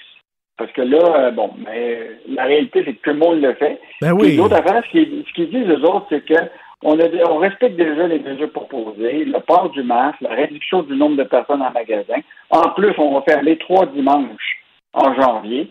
Euh, mais la réalité, c'est la contribution de tous les acteurs de la société. Ben oui. En sorte qu'on diminue les contacts. Euh, donc, une, sortie un peu surprenante, mais en même temps, je comprends qu'il y a une, euh, actuellement, c'est très fragile toute cette industrie. Je comprends, que, je comprends qu'il y a une pénurie de personnel puis tout ça, mais en même temps, je trouve ça un peu décevant de leur part qu'ils ne veulent pas jouer, euh, jouer leur rôle parce que, je sais pas, ils les journaux, ils regardent ça à TV. Et aussi, très mauvaise nouvelle, un Cinéplex forcé de mettre à pied 1000 employés au Québec. Oui, c'est ça. Ben, évidemment, l'annonce est tombée hier, euh, particulièrement en, Ontario. Là. Écoute, en, Ontario, là, la, mise à pied, on parle de 5000 presque euh, dans 67 cinémas. Là, évidemment, au Québec, ça va toucher euh, quand même 17 cinémas pour 1000 travailleurs qui étaient beaucoup à temps partiel. donc, évidemment, le, monde sont de moins en moins de, dans les salles de cinéma. Il y avait eu quand même un un retour au cinéma, mais là, avec euh, des nouvelles mesures, puis le micro, les gens là, fuient euh, ces salles-là. Donc, euh, le monde va devoir se retourner vers la, télévision en, continu à la maison pour regarder des films. mais on sait quand même que tout ça est temporaire, Richard, parce qu'à un moment, le, micro, là, ça va devenir chose du passé quand tout le monde va être. J'espère. J'espère. Qu'est-ce qu'on va lire ce week-end dans la section argent? Richard, on va revenir sur euh, toute l'industrie du marketing puis de la publicité qui avait utilisé les influenceurs comme un élément stratégique de leur plan marketing. Écoute, je ne sais pas comment ils vont se rapport à ça. Fait qu'on parle avec euh, quelques gens de cette industrie-là pour voir euh, ce qu'ils qu entendent faire avec les influenceurs. On revient sur les restaurateurs québécois qui sont un peu tannés de donner de l'argent à Uber Eats et à DoorDash. Donc, il y a des restaurateurs qui se sont ralliés ensemble pour créer euh, une plateforme qui s'appelle Resto Locaux, euh, qui appartiendra à des restaurateurs. Et euh, donc, ils veulent un service de livraison qui va leur coûter moins cher, puis dont l'argent va rester au Québec. donc, quand même, une bonne initiative et on va parler de ça. Et en terminant, je voulais juste te dire que tu connais Guernsey, cette île-là qui, qui, qui, est considérée comme un paradis fiscal. Alors, des sociétés de comptables au Québec euh, qui font de la promotion de cette île-là. Euh, puis invitent des gens à participer à leur webinaire pour pouvoir euh, placer de l'argent à Guernsey. Et je te rappellerai que cette petite île-là de 65 000 habitants, qui est devenue un centre financier pour des gens pour échapper à, l'impôt, écoute, 40% de leur PIB est lié à des cabinets comptables, à des ah, de fonds de placement, etc. Donc, c'est quand même intéressant de voir des, sociétés comptables qui font la promotion euh, de ben l'île. oui. eux, autres, ils appellent ça, ils appellent pas ça eux autres de, de, des paradis fiscaux, de l'échappement fiscal, comme on dit, de l'évasion fiscale. Ils appellent ça de la, cré, de la, de la comptabilité créative. Exactement. C'est ça un terme. je sais pas si toi, tu fais ça avec ton rapport d'impôt. Ben, écoute, j'essaie d'en payer le moins possible. Moi, te le dire franchement, là, j'essaie d'en payer le moins possible. Je m'arrange avec mon comptable de façon légale, bien sûr. Ben, ben, Merci. Euh, bon vendredi. Moi, ça va être un vendredi gin tonic. Toi, je sais pas exactement. Euh, ben oui, mais oui, le gin tonic québécois, là, c'est quand, même notre produit de notre terroir. hey, Yves, j'ai euh, reçu en cadeau dans le temps des fêtes. La SEQ fait ça. C'est comme un coffret, OK? Avec plein d'échantillons euh, d'alcool du Québec. Il y a plein de gin et de, Écoute, on fait du bon gin au Québec. Incroyable. Oui, puis il y a des saveurs différentes, etc. Oui, oui, oui. Souhaitons que les, les 100 produits euh, de gin québécois, ben, ces entreprises-là euh, sont rentables. oui, tout à fait. Merci beaucoup. Bon week-end. Au plaisir. Au revoir. Joignez-vous à la discussion. Appelez ou textez le 187 Cube Radio 1877 827 2346. Alors, on sait que le système de santé est en train de péter aux frettes et que les travailleurs de la santé aussi sont totalement épuisés, exténués. On va faire le point avec mon ami, le docteur Mathieu Simon. Je dis mon ami, mais je le connais pas, je le fréquente pas à l'extérieur du tout. Mais à force d'y parler, tous ces experts-là, docteur euh, François Marquis, euh, Jacques Lapierre, virologue à la retraite, docteur Mathieu Simon, j'ai l'impression que c'est mes amis à force de leur parler. Donc, docteur Mathieu Simon, chef de l'unité des soins intensifs de l'Institut universitaire de cardiologie et de pneumologie de Québec. Bonjour, mon ami, docteur Simon. Ben, j'accepte votre amitié, euh, M. Martineau. Écoutez, de toute façon, je vous vois quasiment plus souvent que mes amis habituels. Alors... docteur, docteur, docteur Simon, est-ce que vous savez quel jour on est aujourd'hui? Ah ben écoutez, je, je, je, commence à parler en termes d'ère COVID. Là. On est quelque chose comme le 680e jour, je pense. Mais euh, non, écoutez, euh, Richard, je suis de garde depuis euh, le 18 euh, décembre. Et puis ça. Pardon, pardon, depuis le 18 décembre? Oh oui, sous différentes incarnations, les soins intensifs, l'étage COVID. Mais je fais du show depuis depuis le 18. Là. Alors je, je suis dans le sauna. Oh boy, comment est votre morale? Ben, curieusement, euh, c'est ce qui m'inquiète. Il est relativement bon. Je vous dirais que, écoutez, je, je, je, regarde les travailleurs de la santé qui se dédient au COVID, là, puis ils devraient être applaudis. Je ah ouais. suis, je suis avec une équipe. Euh, je suis ici depuis six heures et demie ce matin, avec une équipe d'infirmières et d'infirmiers, puis d'inhalothérapeutes, puis tous les autres travailleurs écoutez, ils ont le sourire, ils travaillent dans la bonne humeur, ils aident les patients. Euh, c'est incroyable de voir la, la résilience de ces gens-là. Puis en même temps, je pense que l'espèce de camaraderie qu'on a développée dans l'épreuve, euh, je lisais un, bouquin pendant les, les fêtes sur l'atmosphère dans les tranchées pendant la Première Guerre mondiale. Oui. Puis comment est-ce que, même s'ils étaient ennemis pendant la, les fêtes de Noël, les, les Allemands puis les Alliés allaient parfois célébrer un peu. Ah, ils faisaient une trêve. Ben, c'est un peu ce qu'on a. On est dans les tranchées, puis qu'est-ce que vous voulez? Ça va mal, mais on est les seuls agents qui peuvent faire que ça va mieux pour nous-mêmes. Puis ça sert à rien de s'apitoyer. Il faut, faut regarder en avant, euh, frapper dans le mur jusqu'à ce que le mur euh, tombe. Puis, écoutez, ça va. Je, je vous dirais pas que tout le monde est de bonne humeur puis que ça va bien, parce que la conciliation travail, famille, COVID est extrêmement, euh, extrêmement ardue pour beaucoup. Euh, il y en a plusieurs qui sont tombés au combat à cause d'isolement. Ça met plus de pression sur les autres. Puis, euh, c'est sûr que chacun de ces êtres humains-là qui travaillent, il traverse lui-même ses propres crises personnelles. Alors, c'est c'est lourd, mais je, par solidarité, on essaie de pas trop euh, s'apitoyer sur notre sort. Vraiment, écoutez, euh, tous les travailleurs de la santé, vous m'impressionnez, vous nous impressionnez, et vraiment, on vous remercie mille fois. Mais, euh, docteur Simon, c'est pas normal que le système de santé tienne justement sur, les épaules de, quelques travailleurs hyper exténués. Je voyais à la télé tantôt, il y a 20 000 personnes qui manquent dans le système de santé. Ceux qui sont là, vous devez être à bout, à bout, à bout. L'élastique était tiré au maximum. Il y a quelque chose qui marche pas, là. Le, le système de santé est déficitaire en, en personnel depuis déjà euh, belle lurette, puis bien avant la, la pandémie. Euh, les capacités de la médecine à aider les gens devient euh, exponentielle à chaque à chaque année et la population vieillit donc ça devient un puits sans fond de ressources dont de la ressource humaine qui est devenue si préoccupante au cours des, des derniers mois. Moi, ce qui me rassure, euh, M. Martineau, c'est que les, les demandes d'admission en sciences infirmières ont jamais été aussi hautes, d'après ce que, ce que je comprends des, des, des cégeps et universités. Ah oui. Et, vous savez, une des grandes crises qu'on vit pendant la COVID, c'est la passivité. C'est-à-dire qu'il y a un paquet de gens qui sont à la maison à vivre tous les inconvénients de la COVID, et Dieu sait s'il y en a, sans pouvoir se battre contre elle autrement qu'aller chercher son vaccin. Puis ça, il y en a qui ne le font même pas, mais ça, c'est triste. Les travailleurs de la santé, ce qui nous tient, c'est qu'on a une impression on n'aime pas ces contraintes-là, puis on les vit aussi mal que tout le monde, mais au moins on a l'impression d'être au combat. Alors, euh, la peur, l'anxiété, la, le sentiment de, de, de, d'être dominé par la maladie ou par les consignes, mmh. ben, elle nous affecte peut-être un peu moins. Bon, c'est, pas, c'est pas vrai que ça nous affecte pas, mais on y trouve un certain sens. Ce qui peut, je comprends très bien mes concitoyens qui, qui trouvent qu'ils commencent à manquer de sens dans tout ça. Euh, mais il y en a un sens. Puis il suffit de venir faire un tour à l'hôpital, ce qu'on peut pas faire pour le comprendre.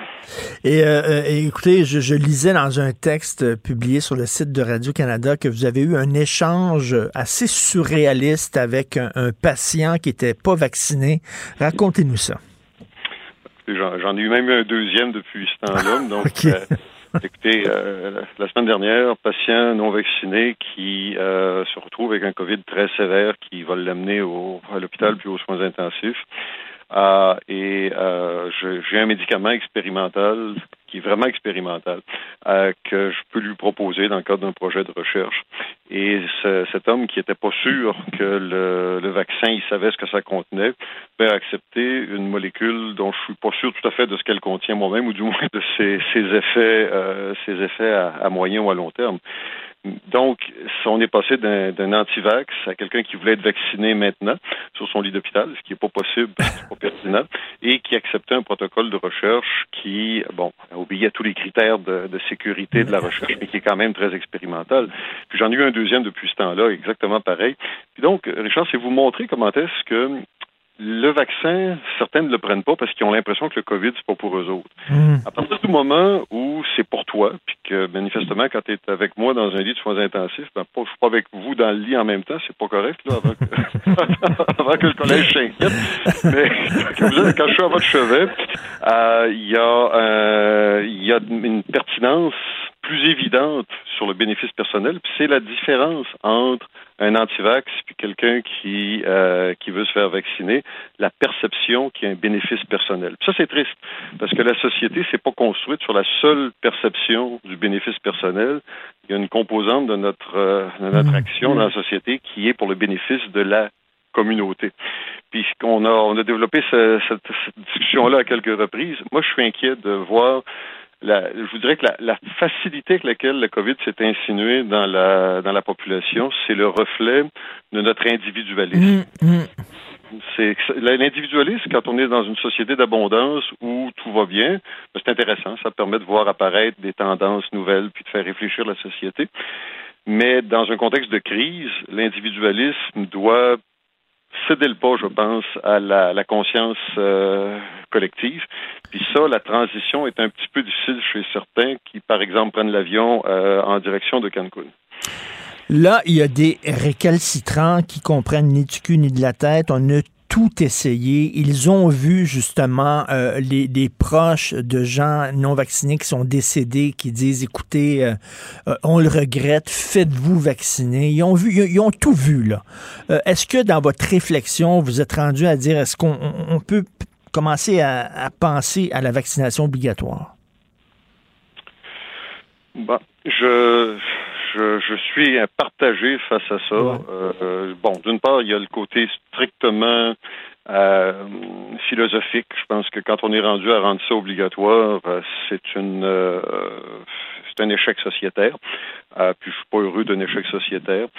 Puis d'autre part, ça ouvre la porte à régler. Une fois qu'on a pris cette, cette façon-là de, de, régler un problème, ben ça, ça peut faire dégénérer une société aussi, parce que ce n'est pas une bonne façon, euh, quant à moi, de le régler.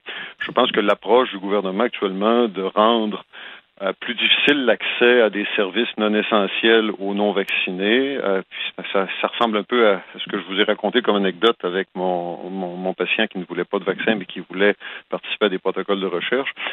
Euh, je pense qu'à partir du moment où les gens vont voir un bénéfice pour eux-mêmes à se faire vacciner, ben l'individualisme va finir de recruter les derniers euh, non vaccinés. Euh, c'est essentiellement ça. Sur une base euh, plus plus philosophique, euh, je, je pense qu'on ne devrait pas aller vers la vaccination obligatoire, même si dans les faits, tout le monde devrait sentir l'obligation d'être vacciné. Et là, parlez-nous en terminant de, de délestage. Là. Il faut, faut que les gens comprennent. Les, les, gens qui se ramassent, c'est surtout les non-vaccinés, hein, j'imagine, qui se ramassent à l'hôpital longtemps, euh, sous respirateur, aux soins intensifs. C'est surtout les non-vaccinés. là. Actuellement, les soins intensifs sont, les, les non-vaccinés sont surreprésentés.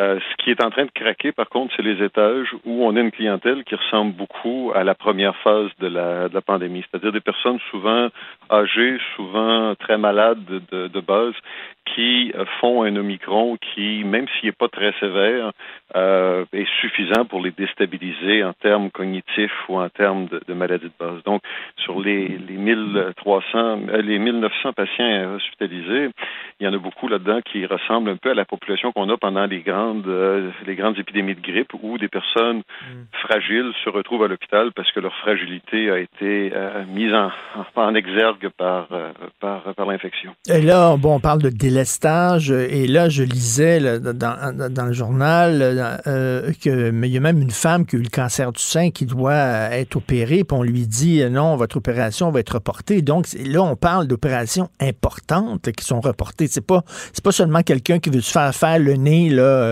euh, euh, au point de vue de l'esthétique. C'est pas ça. C'est des opérations essentielles, importantes, qui risquent d'être reportées.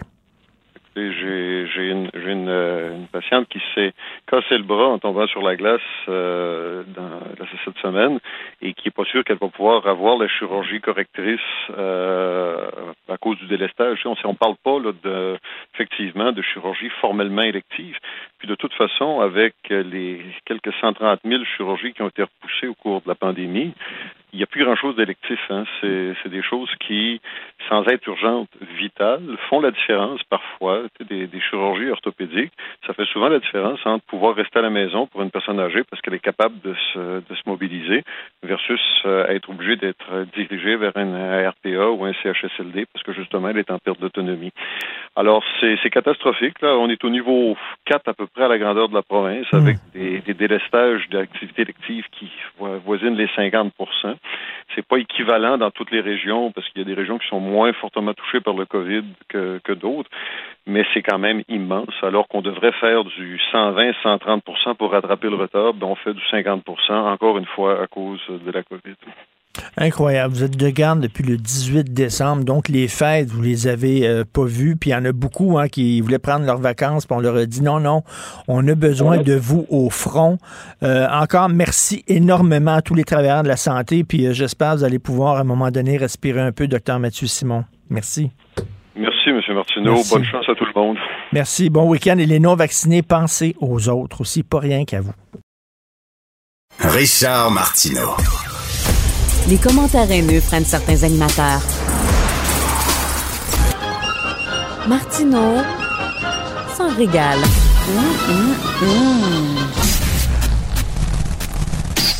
Alors, les vendredis, je parle avec l'essayiste et journaliste Jérôme Blanchet-Gravel. Salut, Jérôme. Salut Richard. Écoute, euh, au Québec, on est déchaîné contre les influenceurs qui étaient sur le vol, mais il y a des gens qui disent, OK, bon, c'est correct, je suis allé contre les autres, là, mais il y a des problèmes pas mal plus importants. Par exemple, le, problème, le système de santé euh, qui tient vraiment avec euh, de la broche puis du duct tape. Peut-être que vous devriez parler plus de ça que des influenceurs. T'en penses quoi? Oui, effectivement, je pense que c'est des gens qui euh, ne méritent pas notre attention. En fait, euh, je comprends pas qu'on puisse en parler pendant une semaine euh, parce que ben c'est ça, c'est-à-dire que euh, ça fait peu, ça fait quoi 30 40 ans que des euh, des colons euh, vont s'éclater au Mexique, en République dominicaine, à Cuba. Bon, est-ce que il fallait cette histoire-là pour peut-être aborder la question, euh, ben, la question des gros colons qui n'ont pas de classe euh, dans le sud. Peut-être, peut-être que de ce point de vue-là, c'est positif parce que franchement, des fois, c'est pas chic. Puis on sait aussi que beaucoup de, de Québécois euh, ben, vont dans le sud pour le tourisme sexuel. Oui. Euh, et des fois, ce n'est, c'est vraiment pas chic et à la vue de tous. J'en ai vu, c'est, j'en ai vu, écoute, euh, de toutes les couleurs. Je fréquente pas tant que ça les hôtels tout compris, mais euh, enfin, on peut, des fois, on, on peut lire entre les lignes. euh, euh, enfin. Euh, Et souvent, souvent, on n'en parle Oui, oui. pas. On n'en parle pas, Jérôme, mais parce qu'on parle souvent du, du tourisme sexuel, des, des hommes qui vont chercher des filles, mais il y a souvent, il y a souvent aussi des femmes d'un certain âge qui vont aller chercher des jeunes latinos aussi. On en parle très peu de ça. Ben c'est ça. J'osais pas le dire, euh, mais euh, dernière fois euh, que je suis allé à La Havane et euh, quand j'étais revenu dans un autobus, moi j'étais allé à La Havane, la ville, mais c'était quand même organisé, euh, je pense justement par Sunwing et euh, et je revenais quand même pas avec un, dans un autobus qui lui allait cueillir tous les gens des tout compris. Et à la dernière euh, euh, et donc le dernier jour, euh, moi, je, suis- le premier, je pars, je, suis- le premier qui rentre dans l'autobus à la et là, tout- on, ça va chercher tout le monde. Et là, il y a deux, deux femmes euh, québécoises euh, euh, qui, euh, qui entrent dans l'autobus, écoute, elle est à 6h30 du matin, complètement ivre, mais complètement ivre, les femmes sont, se sont amenées des, des, des pintes de Romanco, qu'il y en a une qui l'échappe dans l'autobus, le, le, géo essaie de, de ramasser ça.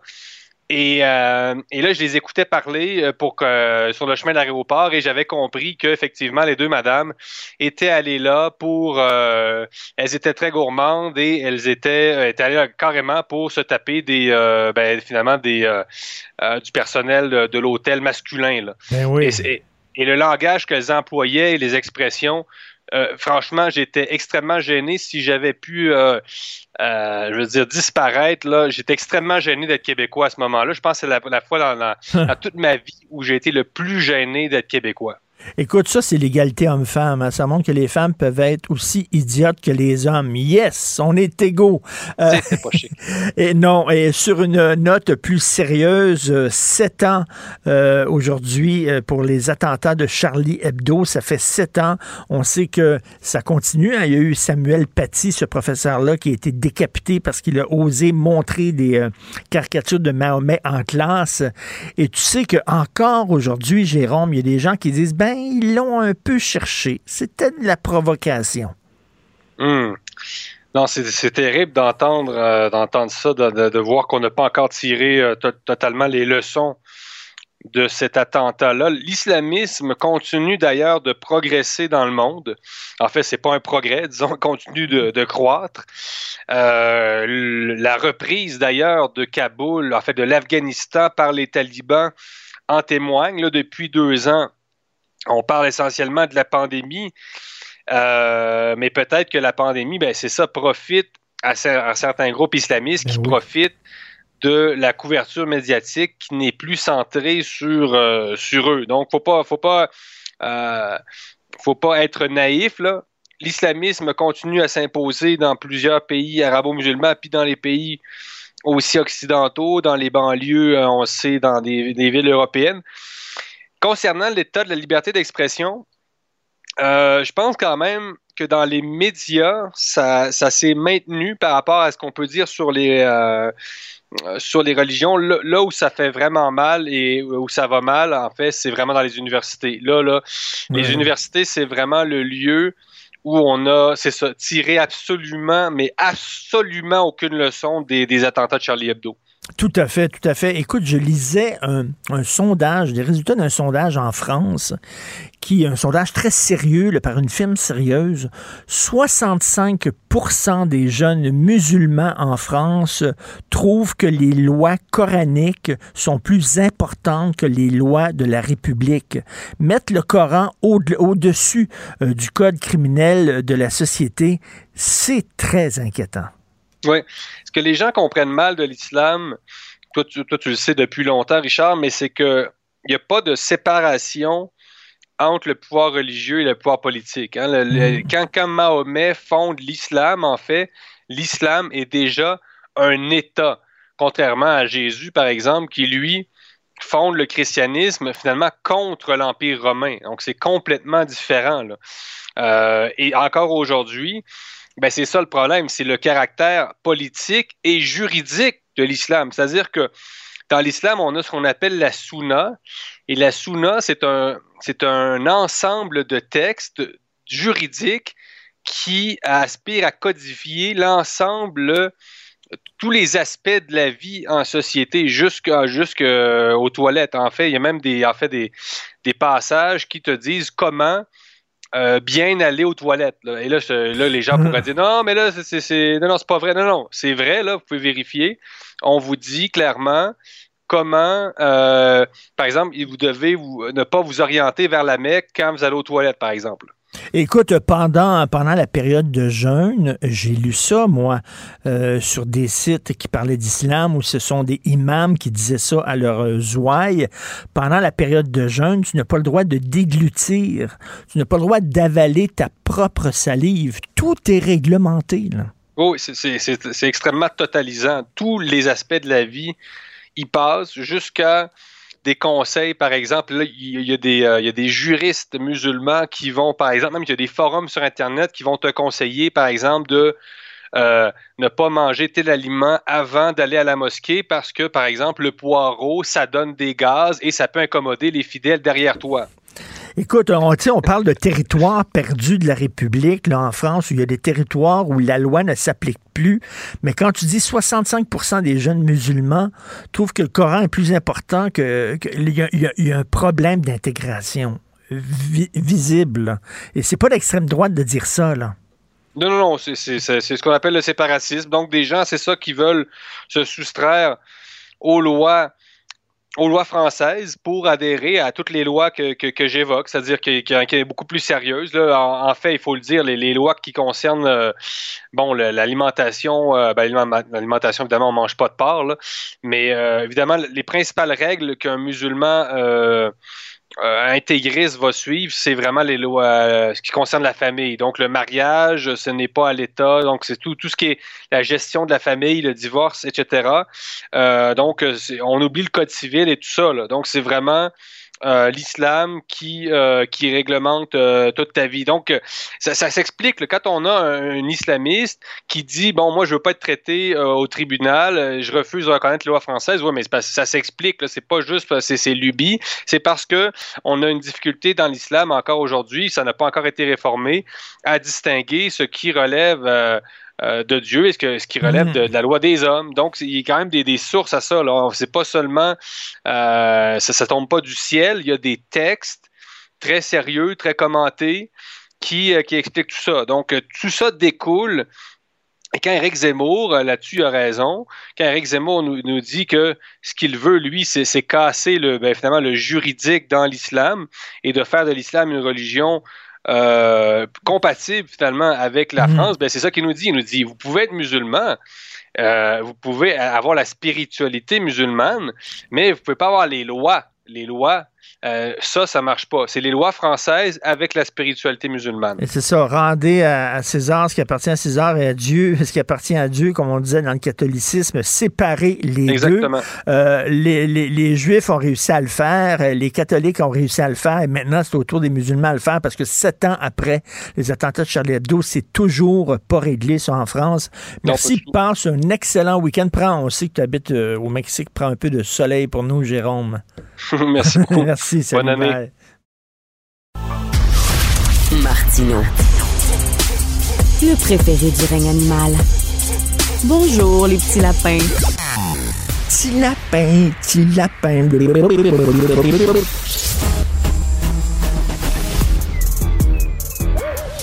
Mathieu Bocoté. Il représente un segment très important de l'opinion publique. Richard Martineau. Tu vis sur quelle planète? La rencontre. Je regarde ça et là, je me dis, mais c'est de la comédie. C'est hallucinant. La rencontre. Bocoté. Martineau. Alors Mathieu, aujourd'hui, il y a une journée, de, c'est un colloque, je ne savais pas ça, c'est un colloque sur la culture woke qui est en France. Oui, en fait, c'était, c'est aujourd'hui et c'est demain. J'avais le, privilège d'y participer. Euh, comme, euh, comme conférencier. Alors, c'est euh, ce qui est important. C'était ouvert par le ministre de l'Éducation, euh, Jean-Michel Blanquer, qui a co-signé, ne l'oublions pas, avec euh, Jean-François Robert, une lettre où, il dénonçait justement l'idéologie woke qui est les assassins de la mémoire, pour reprendre sa formule. Alors, ce qui est intéressant là-dedans, c'est que pour l'instant, la critique du wokisme prend souvent la forme d'une critique au nom du gros bon sens. Hein. Le simple bon sens nous dit tout ça n'a pas d'allure. Et c'est une critique légitime. Mais il est nécessaire intellectuellement de mener la critique, d'organiser intellectuellement la riposte contre ça. Pourquoi? On va dire, oui, c'est une bataille d'intellectuels, c'est une bataille de concepts, c'est une bataille de théologiens. Il faut jamais oublier que la bataille pour les concepts, 30 ans plus tard, c'est une bataille politique très concrète. Hein. Avant qu'on en arrive à tous les débats sur euh, la fluidité de genre aujourd'hui. Il y a eu une remise en question intellectuelle du masculin et du féminin pendant longtemps à l'université et ainsi de suite. Avant qu'on en arrive aujourd'hui à la normalisation, au retour de la race dans la vie sociale, eh bien, il y a eu une légitimation intellectuelle de ce racialisme dans la vie intellectuelle pendant, pendant plusieurs années. Et là, on se retrouve devant des intellectuels qui viennent soit de la gauche républicaine ou de la droite plus conservatrice, qui se, qui se, s'associent pour examiner le, ce qu'ils appellent la déconstruction. Hein, pour eux, ils vont au-delà du wokisme, ils disent les différentes idéologies aujourd'hui à la mode, donc l'écoféminisme, euh, le wokisme, euh, le multiculturalisme, le racialisme, l'indigénisme, et ils cherchent à, à, examiner, appelons ça, la structure intellectuelle de tout cela, à la déconstruire pour justement euh, engager une riposte intellectuelle. Donc c'est intéressant de voir qu'en France, donc il y a cette riposte. J'ajoute que c'est un colloque qui a suscité une vraie polémique dans les euh, dans la, la à gauche, chez les intellectuels de la gauche euh, plus radicale, la gauche woke, la gauche multiculti, qui s'opposaient à sa tenue. Et c'est assez drôle, c'est que dans une lettre parue dans Le Monde, il disait il n'y a aucune culture de l'annulation. Par ailleurs, euh, euh, ou annuler ce, ce, colloque. Donc, comme quoi ces gens sont inconscients de leur propre fanatisme. Est-ce qu'il y a une division au sein de la gauche française? Est-ce qu'il y a une gauche là, qui, euh, qui euh, s'inquiète justement de ces dérives radicales dans son sein? Ben oui, ben, absolument. C'est la, la, gauche laïque, hein, la gauche républicaine, la gauche qui demeure, surtout en France, c'est très fort à cause parce que la gauche est toujours dans un contexte, un pays. Il y a la gauche républicaine qui s'oppose véritablement au wokisme en disant c'est un enjeu fondamental. Emmanuel Macron fait du en même temps là-dessus. D'un côté, quelquefois, il donne des gages à cette mouvance-là, mais de l'autre, justement, il donne à Jean-Michel Blanquer la tâche de lutter contre l'idéologie woke. Et euh, Laurent Bouvet, qui est décédé tout récemment, euh, malheureusement, euh, qui, mais qui était un des intellectuels de cette gauche laïque républicaine, qui s'était opposé à ça avant même qu'on le nomme woke, il avait vu cette mouvance émerger ce qui est particulier quelquefois avec la gauche, mais la gauche euh, ne serait pas la gauche si elle n'était pas la gauche, c'est-à-dire elle dit oui, mais c'est un débat qui concerne la gauche, faut pas que la droite s'en mêle, si la droite s'en mêle, elle, elle le récupère. Et là, on a envie de dire, les gars, nous, ça fait 30 ans, 35 ans qu'on critique ça. D'abord, c'était le 40 ans, même c'était le politiquement correct dans les universités américaines. Ensuite, c'était les différentes mutations du politiquement correct, la pensée unique, le multiculturalisme, et ainsi de suite. Et là, vous arrivez un peu tardivement dans cette bataille. Ce à quoi souvent une partie de la gauche nous répond Ah oui, mais c'est que nous aviez, vous aviez tort. Euh, vous aviez certes raison, vous aviez raison pour de mauvaises raisons, donc vous aviez tort. Et on avait peut-être tort, mais on avait tort pour de bonnes raisons, donc on avait raison. Et là, on a envie de leur dire, pourrions-nous simplement, au-delà du fait que vous classez à gauche et vous nous classez à droite, trouver une union sacrée. Il y a des intellectuels de gauche donc qui sont favorables à ça. Laurent Bouvet en était un. Il y en a d'autres. Et ce qui est intéressant, donc, c'est en France, il y a cette volonté de tenir tête, ce qui est vu à la fois comme une manifestation de déraison, mais aussi comme une manifestation de colonialisme idéologique américain. Donc, quoi, comme quoi, c'est un, moment assez intéressant. Euh, une fois qu'on pose le diagnostic en disant, bon, la culture woke, la religion woke est très présente dans les universités, qu'est-ce qu'on peut faire? à un moment donné, euh, une idée euh, doit, euh, doit elle, elle, naît, elle s'épanouit et après ça, elle meurt. Ce qui est arrivé avec l'idée communiste, peut-être il faut que ça aille jusqu'au bout de sa vie et après ça, ben, ça va mourir, ça va être remplacé par autre chose. Est-ce qu'on peut vraiment lutter contre une idée?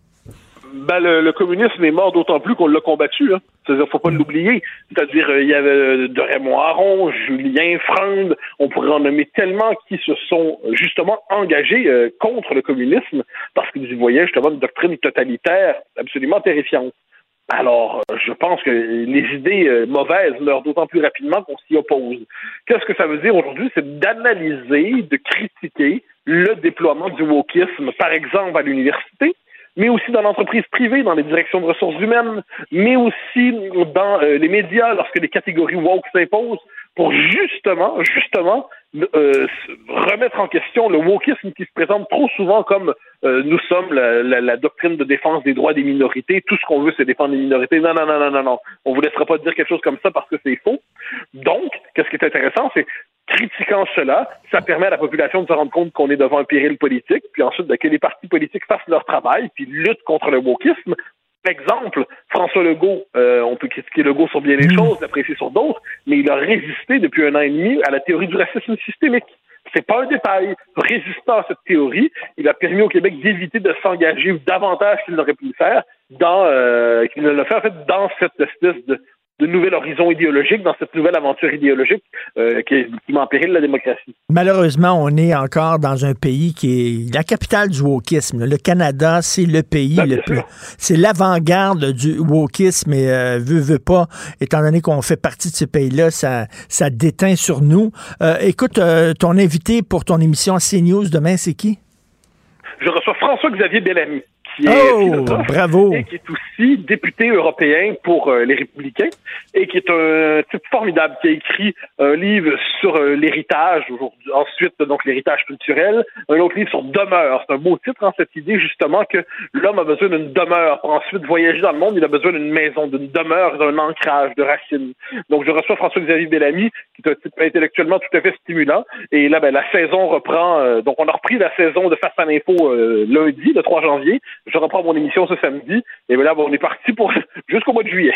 écoute, euh, euh, Demeure, je l'ai lu, ce bouquin-là de Bellamy, c'est fantastique. Et d'ailleurs, Simone Veil, pas, pas, la, pas la, la, politicienne, mais la philosophe Simone Veil, avait écrit justement là-dessus sur l'importance d'avoir une demeure, des racines, l'enracinement, c'est ça? Bien sûr, c'est un très, très beau livre de Simone Veil, et euh, qui est par ailleurs une philosophe presque mystique à sa manière, tout à fait exceptionnelle. Donc oui, oui, oui, c'est euh, François-Xavier Bellamy euh, actualise, pourrait-on dire, certaines intuitions de Simone Veil.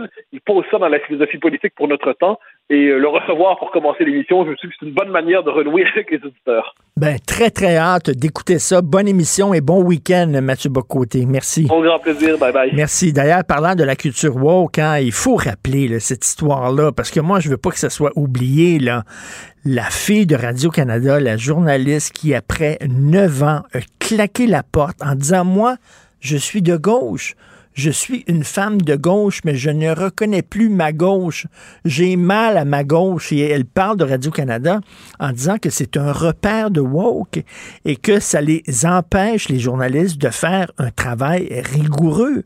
Parce qu'il ne faut pas qu'ils interviewent, par exemple, dans un reportage, les meilleurs experts. Il faut qu'ils interviewent les experts qui ont la bonne couleur de peau. Euh, et après un reportage, tu as une feuille à remplir en disant oui, bon, j'ai interviewé quatre personnes pour mon reportage et il y en a trois qui euh, qui appartiennent à telle et telle communauté culturelle. Mais c'est complètement fou que maintenant, l'antiracisme est obsédé par la race. C'est complètement fou de dire que maintenant, tu dois choisir des gens à cause de la couleur de leur peau. Autant c'est niaiseux de dire toi, je ne t'interviewerai pas dans mon reportage parce que tu es noir, qui est du racisme, c'est complètement débile. Autant l'inverse est stupide. Je ne t'interviewerai pas parce que je vais t'interviewer parce que tu es noir et toi, je le ferai pas parce que tu es blanc et j'ai atteint mon quota de blanc pour mon reportage.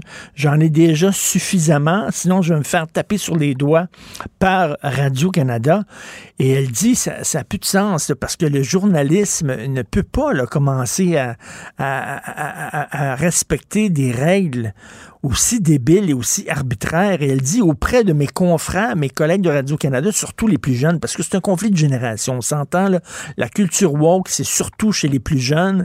Elle dit, je passe, moi qui est une fille de gauche depuis toujours, je passe quasiment pour quelqu'un d'extrême droite. Et là, elle a dit exactement comme la journaliste euh, du New York Times euh, il y a à peu près un an, euh, Barry Weiss, qui a claqué la porte en disant, moi, on m'a embauché pour aller chercher des gens pour écrire des textes d'opinion dans le New York Times. Et là, on me dit, ouais, mais pas lui parce qu'il est trop à droite, pas lui parce qu'il est trop conservateur, pas lui. Attends une minute, là. Le New York Times, c'est pas un outil de propagande. Le New York Times, c'est l'information c'est qu'il y a de l'information de gauche, il y a des, textes de gauche, des textes de droite, et nos lecteurs sont suffisamment intelligents. Là, c'est comme non, ils sont pas assez intelligents. Tu c'est comme euh, Arruda qui dit on devrait pas accepter les masques N95 en milieu scolaire parce que les gens sont pas assez intelligents pour savoir comment le porter. Ben, c'est un peu ça, c'est un mépris de, de, de, de, la part de gens comme Radio-Canada, comme, comme le New York Times, en disant non, non, non. Écoute, les gens pourront pas juger correctement. Il faut les protéger euh, des, des messages et des textes qui sont toxiques parce qu'ils ne pourront pas faire la part des choses. Non, non, non. On va seulement leur donner des textes et des reportages de gens qui pensent correctement. Ça n'a pas de sens. Alors, elle, elle a claqué la porte et j'espère, j'espère qu'il va y avoir une réflexion de fonds sur Radio-Canada parce qu'avec tout l'argent qu'on leur donne, et ça augmente d'année en année quasiment. À un moment donné, il y a des réditions de comptes. On va dire, OK, on va vous financer, mais vous, quand même, vous devez respecter votre mandat. Et votre mandat, ben, c'est de montrer tout l'ensemble de la diversité du Canada, pas seulement la diversité de peau, pas seulement la diversité d'accent, la diversité d'opinion. C'est aussi un rôle de nos médias. Autres. Martino. Pour l'instant, nos avocats nous disent que tout est beau. Alors, c'est aujourd'hui que débute la 34e édition des Jeux du commerce, mais ça va avoir lieu en virtuel pour une deuxième année consécutive. L'événement, bien sûr, était prévu en présentiel, mais les plans ont changé il y a quelques semaines en raison des nouvelles mesures sanitaires. Donc, les étudiants qui se préparent depuis des mois à cet événement-là étaient tout contents, ça va être le fun, puis tout ça, devront vivre l'événement dans leur chambre, loin de la frénésie qui accompagne habituellement ce type euh, de, fête. Donc, euh, on va en parler avec Maxime Collin, qui est étudiant en communication marketing à l'Université de Sherbrooke. Lui participe au jeu du commerce, au jeu de la communication, puis au happening marketing. Bonjour, Maxime Collin. Bonjour, ça va bien? Ben, très bien. C'est quoi euh, les jeux du commerce? C'est quoi ça? En fait, c'est une compétition qui a lieu à chaque année et qui regroupe tous les différents métiers de la gestion. Donc, tu as des épreuves en finance, tu as des épreuves en marketing, des épreuves en comptabilité, etc. Il y a aussi des épreuves en sport et des épreuves euh, de participation. Donc, euh, moi, pour ma part, je fais partie du volet sportif euh, de la compétition qui a lieu en fin de semaine. OK, sportif, c'est quel, quel sport? c'est des sports qui sont liés à la gestion? pas nécessairement. Ça peut être n'importe quel sport. Puis, je, je vais vous avouer que ça a été un changement très drastique cette année. Au départ, je participais au kickball, qui est un sport, en fait, pour ceux qui ne sont pas familiers, à euh, du baseball, mais avec un ballon de soccer. Donc, on ne force pas, on court pas, mais c'est beaucoup plus dans la stratégie euh, sportive. Mais là, c'est rendu du crossfit et euh, un sprint de 100 mètres. OK, mais là, vous allez faire ça comment en virtuel, là? Des, des, des, des sports en virtuel? En fait, ça va être sur deux jours. Donc, notre première journée, samedi, je vais être dans mon salon. Ça va être euh, du crossfit euh, du bas du corps. Donc, ça va être euh, des entraînements en équipe. Puis, on va affronter chacune des universités. Et le, but, c'est de faire le plus de répétitions possible. Puis, dimanche, pour la course, chacun des personnes qui étaient en sport, qui font le sprint de 100 mètres, doivent se trouver un endroit exemple, moi, je suis à Sherbrooke, donc à Sherbrooke, pour courir le 100 mètres puis le faire le plus vite possible. Puis après ça, ils, cumulent tous les différents résultats, puis c'est hmm. ceux qui sont démarqués qui vont remporter un, podium. Non, non, il y a plein d'événements comme ça qui sont annulés maintenant, euh, des compétitions sportives. Je regardais récemment, c'était quoi déjà? Je pense que c'est un tournoi de hockey mineur. Euh, euh, les jeunes qui sont tout contents, ils se pratiquent, ils ont hâte de faire ça. On leur dit non, on tire la plug, pas possible. ça doit être extrêmement frustrant. Je parlais hier justement à une, jeune fille de 19 ans qui a écrit un texte contre le couvre feu, puis elle me parlait de sa vie, puis elle dit, on est vraiment, on est écœurés. Dis-moi, ça fait 22 ans que je fais, 22 euh, mois, pardon, 22 mois que je fais de l'enseignement à distance. Je trouve ça plate. Comment est le moral chez euh, vos camarades de classe? C'est sûr que c'est difficile. C'est une période euh, qui n'est pas évidente pour tout le monde. la motivation, c'est sûr qu'elle est en baisse mais il y a quand même une solidarité entre nous. Il y a personne qui a lâché la compétition. Tout le monde, ça, ben, pas s'attendait à ce que ce soit ça, mais avait quand même la possibilité, savait qu'il y avait une possibilité que ce soit le cas. Donc, la motivation est un peu en baisse, mais est toujours là. C'est sûr que c'est difficile mais euh, on va passer au travers ensemble, c'est Parce que parce que l'école, euh, surtout l'université, c'est pas seulement suivre des cours, c'est aussi créer des réseaux, euh, se faire des amis, puis des fois c'est des réseaux qui vont nous être utiles, puis qui vont exister tout le long de notre vie, là, qui vont nous suivre. C'est là qu'on connaît des gens qui plus tard vont peut-être nous aider dans, dans, le travail et tout ça. Mais là, tout le côté social, tout le côté réseautage est presque mort. Là. C'est la plus grosse perte, à mon avis, euh, de l'aspect en ligne. C'est complètement différent de rencontrer des gens du milieu à travers un petit cadre sur Zoom qu'en vrai, il y a moins de côté humain, il y a moins de côté euh, personnel aussi qui est, qui est là. Puis souvent, moi, j'ai vécu dans mes deux dernières années une fois en, virtuel puis une fois en présentiel. Puis en présentiel, les gens ils ont plus de chances de se souvenir de toi. Ben Donc, pour des opportunités plus tard, les gens ils se souviennent Ah, toi, je t'en souviens, il y a deux ans, tu avais fait telle épreuve, tandis qu'en virtuel, les gens, ils ils, t'oublient d'une certaine manière parce qu'ils t'ont juste vu le visage, ils savent pas à quoi tu ressembles, c'est comment c'est quoi ta grandeur, si t'es grand, t'es etc. Donc, c'est complètement différent, puis c'est ça le désavantage. C'est comme euh, les, les, en politique, par exemple, les politiciens euh, de, de, de, carrière qui ont un certain âge, euh, ils se sont connus souvent à l'université, ils ont été sur les mêmes bancs d'école, ils ont eu les mêmes professeurs. Euh, tu crées une camaraderie que là, maintenant, est plus possible. Vous êtes étudiant en communication marketing. Je ne peux m'empêcher de vous poser la question, qu'est-ce que vous pensez de tout ce mouvement des influenceurs? Dans, dans le milieu du marketing, ils sont assez assez présent. Avez-vous des cours là-dessus? Est-ce qu'on vous euh, enseigne à être un bon influenceur? Vous en pensez quoi? Je vous avoue, on n'a pas vraiment de cours sur euh, le métier de l'influence. Nous, on se fait souvent dire, chez nous, on est surtout des gens qui sont derrière la caméra. Lorsqu'on travaille en communication, en marketing, on va développer des stratégies d'influence. Donc, c'est sûr que si moi, je travaille pour une compagnie quelconque, mon but, c'est de la faire rayonner et je dois m'associer à des influenceurs qui vont représenter ma marque et qui vont permettre de d'augmenter la notoriété de la marque. C'est sûr que les agissements qui arrivent en ce moment avec les différents influenceurs, c'est pas bon pour une marque. Ben non. Mais c'est des choses qu'ils n'auraient pas pu nécessairement prévoir auparavant pour une entreprise qui s'était associée à eux.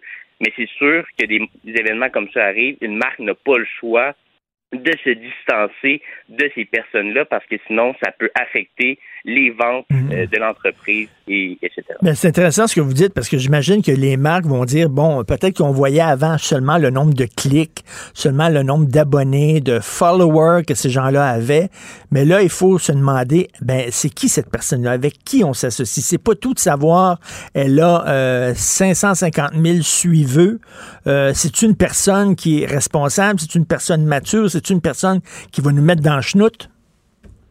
Exact. Et ça va être surtout dans les valeurs de la personne qui va être important à considérer.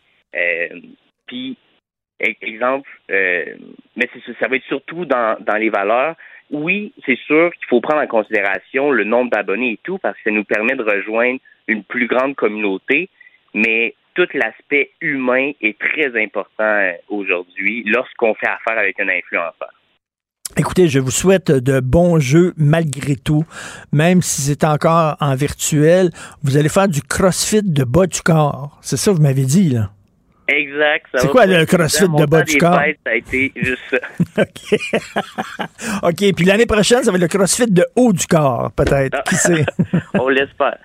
OK. Maxime Collin, merci beaucoup. Bon jeu. Puis euh, ben, bonne, bonne session à l'université, malgré tout. Gardez, euh, gardez le sourire et l'humeur. Merci beaucoup. Euh, merci beaucoup à vous pour l'invitation. Merci beaucoup. Alors, c'est Benoît Dutrisac, mon influenceur préféré qui prend la relève. Il y a notre rencontre à midi. Je suis entouré de gens formidables pour faire cette émission. Deux femmes fantastiques, Florence Lamoureux à la recherche et Maude Boutet à la recherche. Merci beaucoup, les filles. Et mon breton préféré, tiens, Charlie Marchand à la régie, à la console, la réalisation. Euh, du fun malgré tout. C'est dur hein, quand on se lève le matin. Moi, la première affaire que je fais en me le matin, on ouvre le CN, puis là, bon, euh, et là, c'est comme, boum, les cas, les hospitalisations, tout ça, tabarnouche que ça rentre fort. C'est déprimant, mais dites-vous qu'on l'a vu, là, au printemps, les cas descendent parce que le virus est moins dangereux lorsqu'il fait beau. Donc, il s'agit de traverser le maudit mois de février, le maudit mois de mars, puis après ça, en avril, en mai, ça va commencer à sentir meilleur. Ne lâche pas, c'est son premier hiver à notre breton, là, Charlie Marchand. Lâche pas. Accroche-toi, tu vas voir ça au mois de mai, c'est très le fun. Merci beaucoup, passez un excellent week-end. On se reparle lundi 8 euh, h. Cube Radio.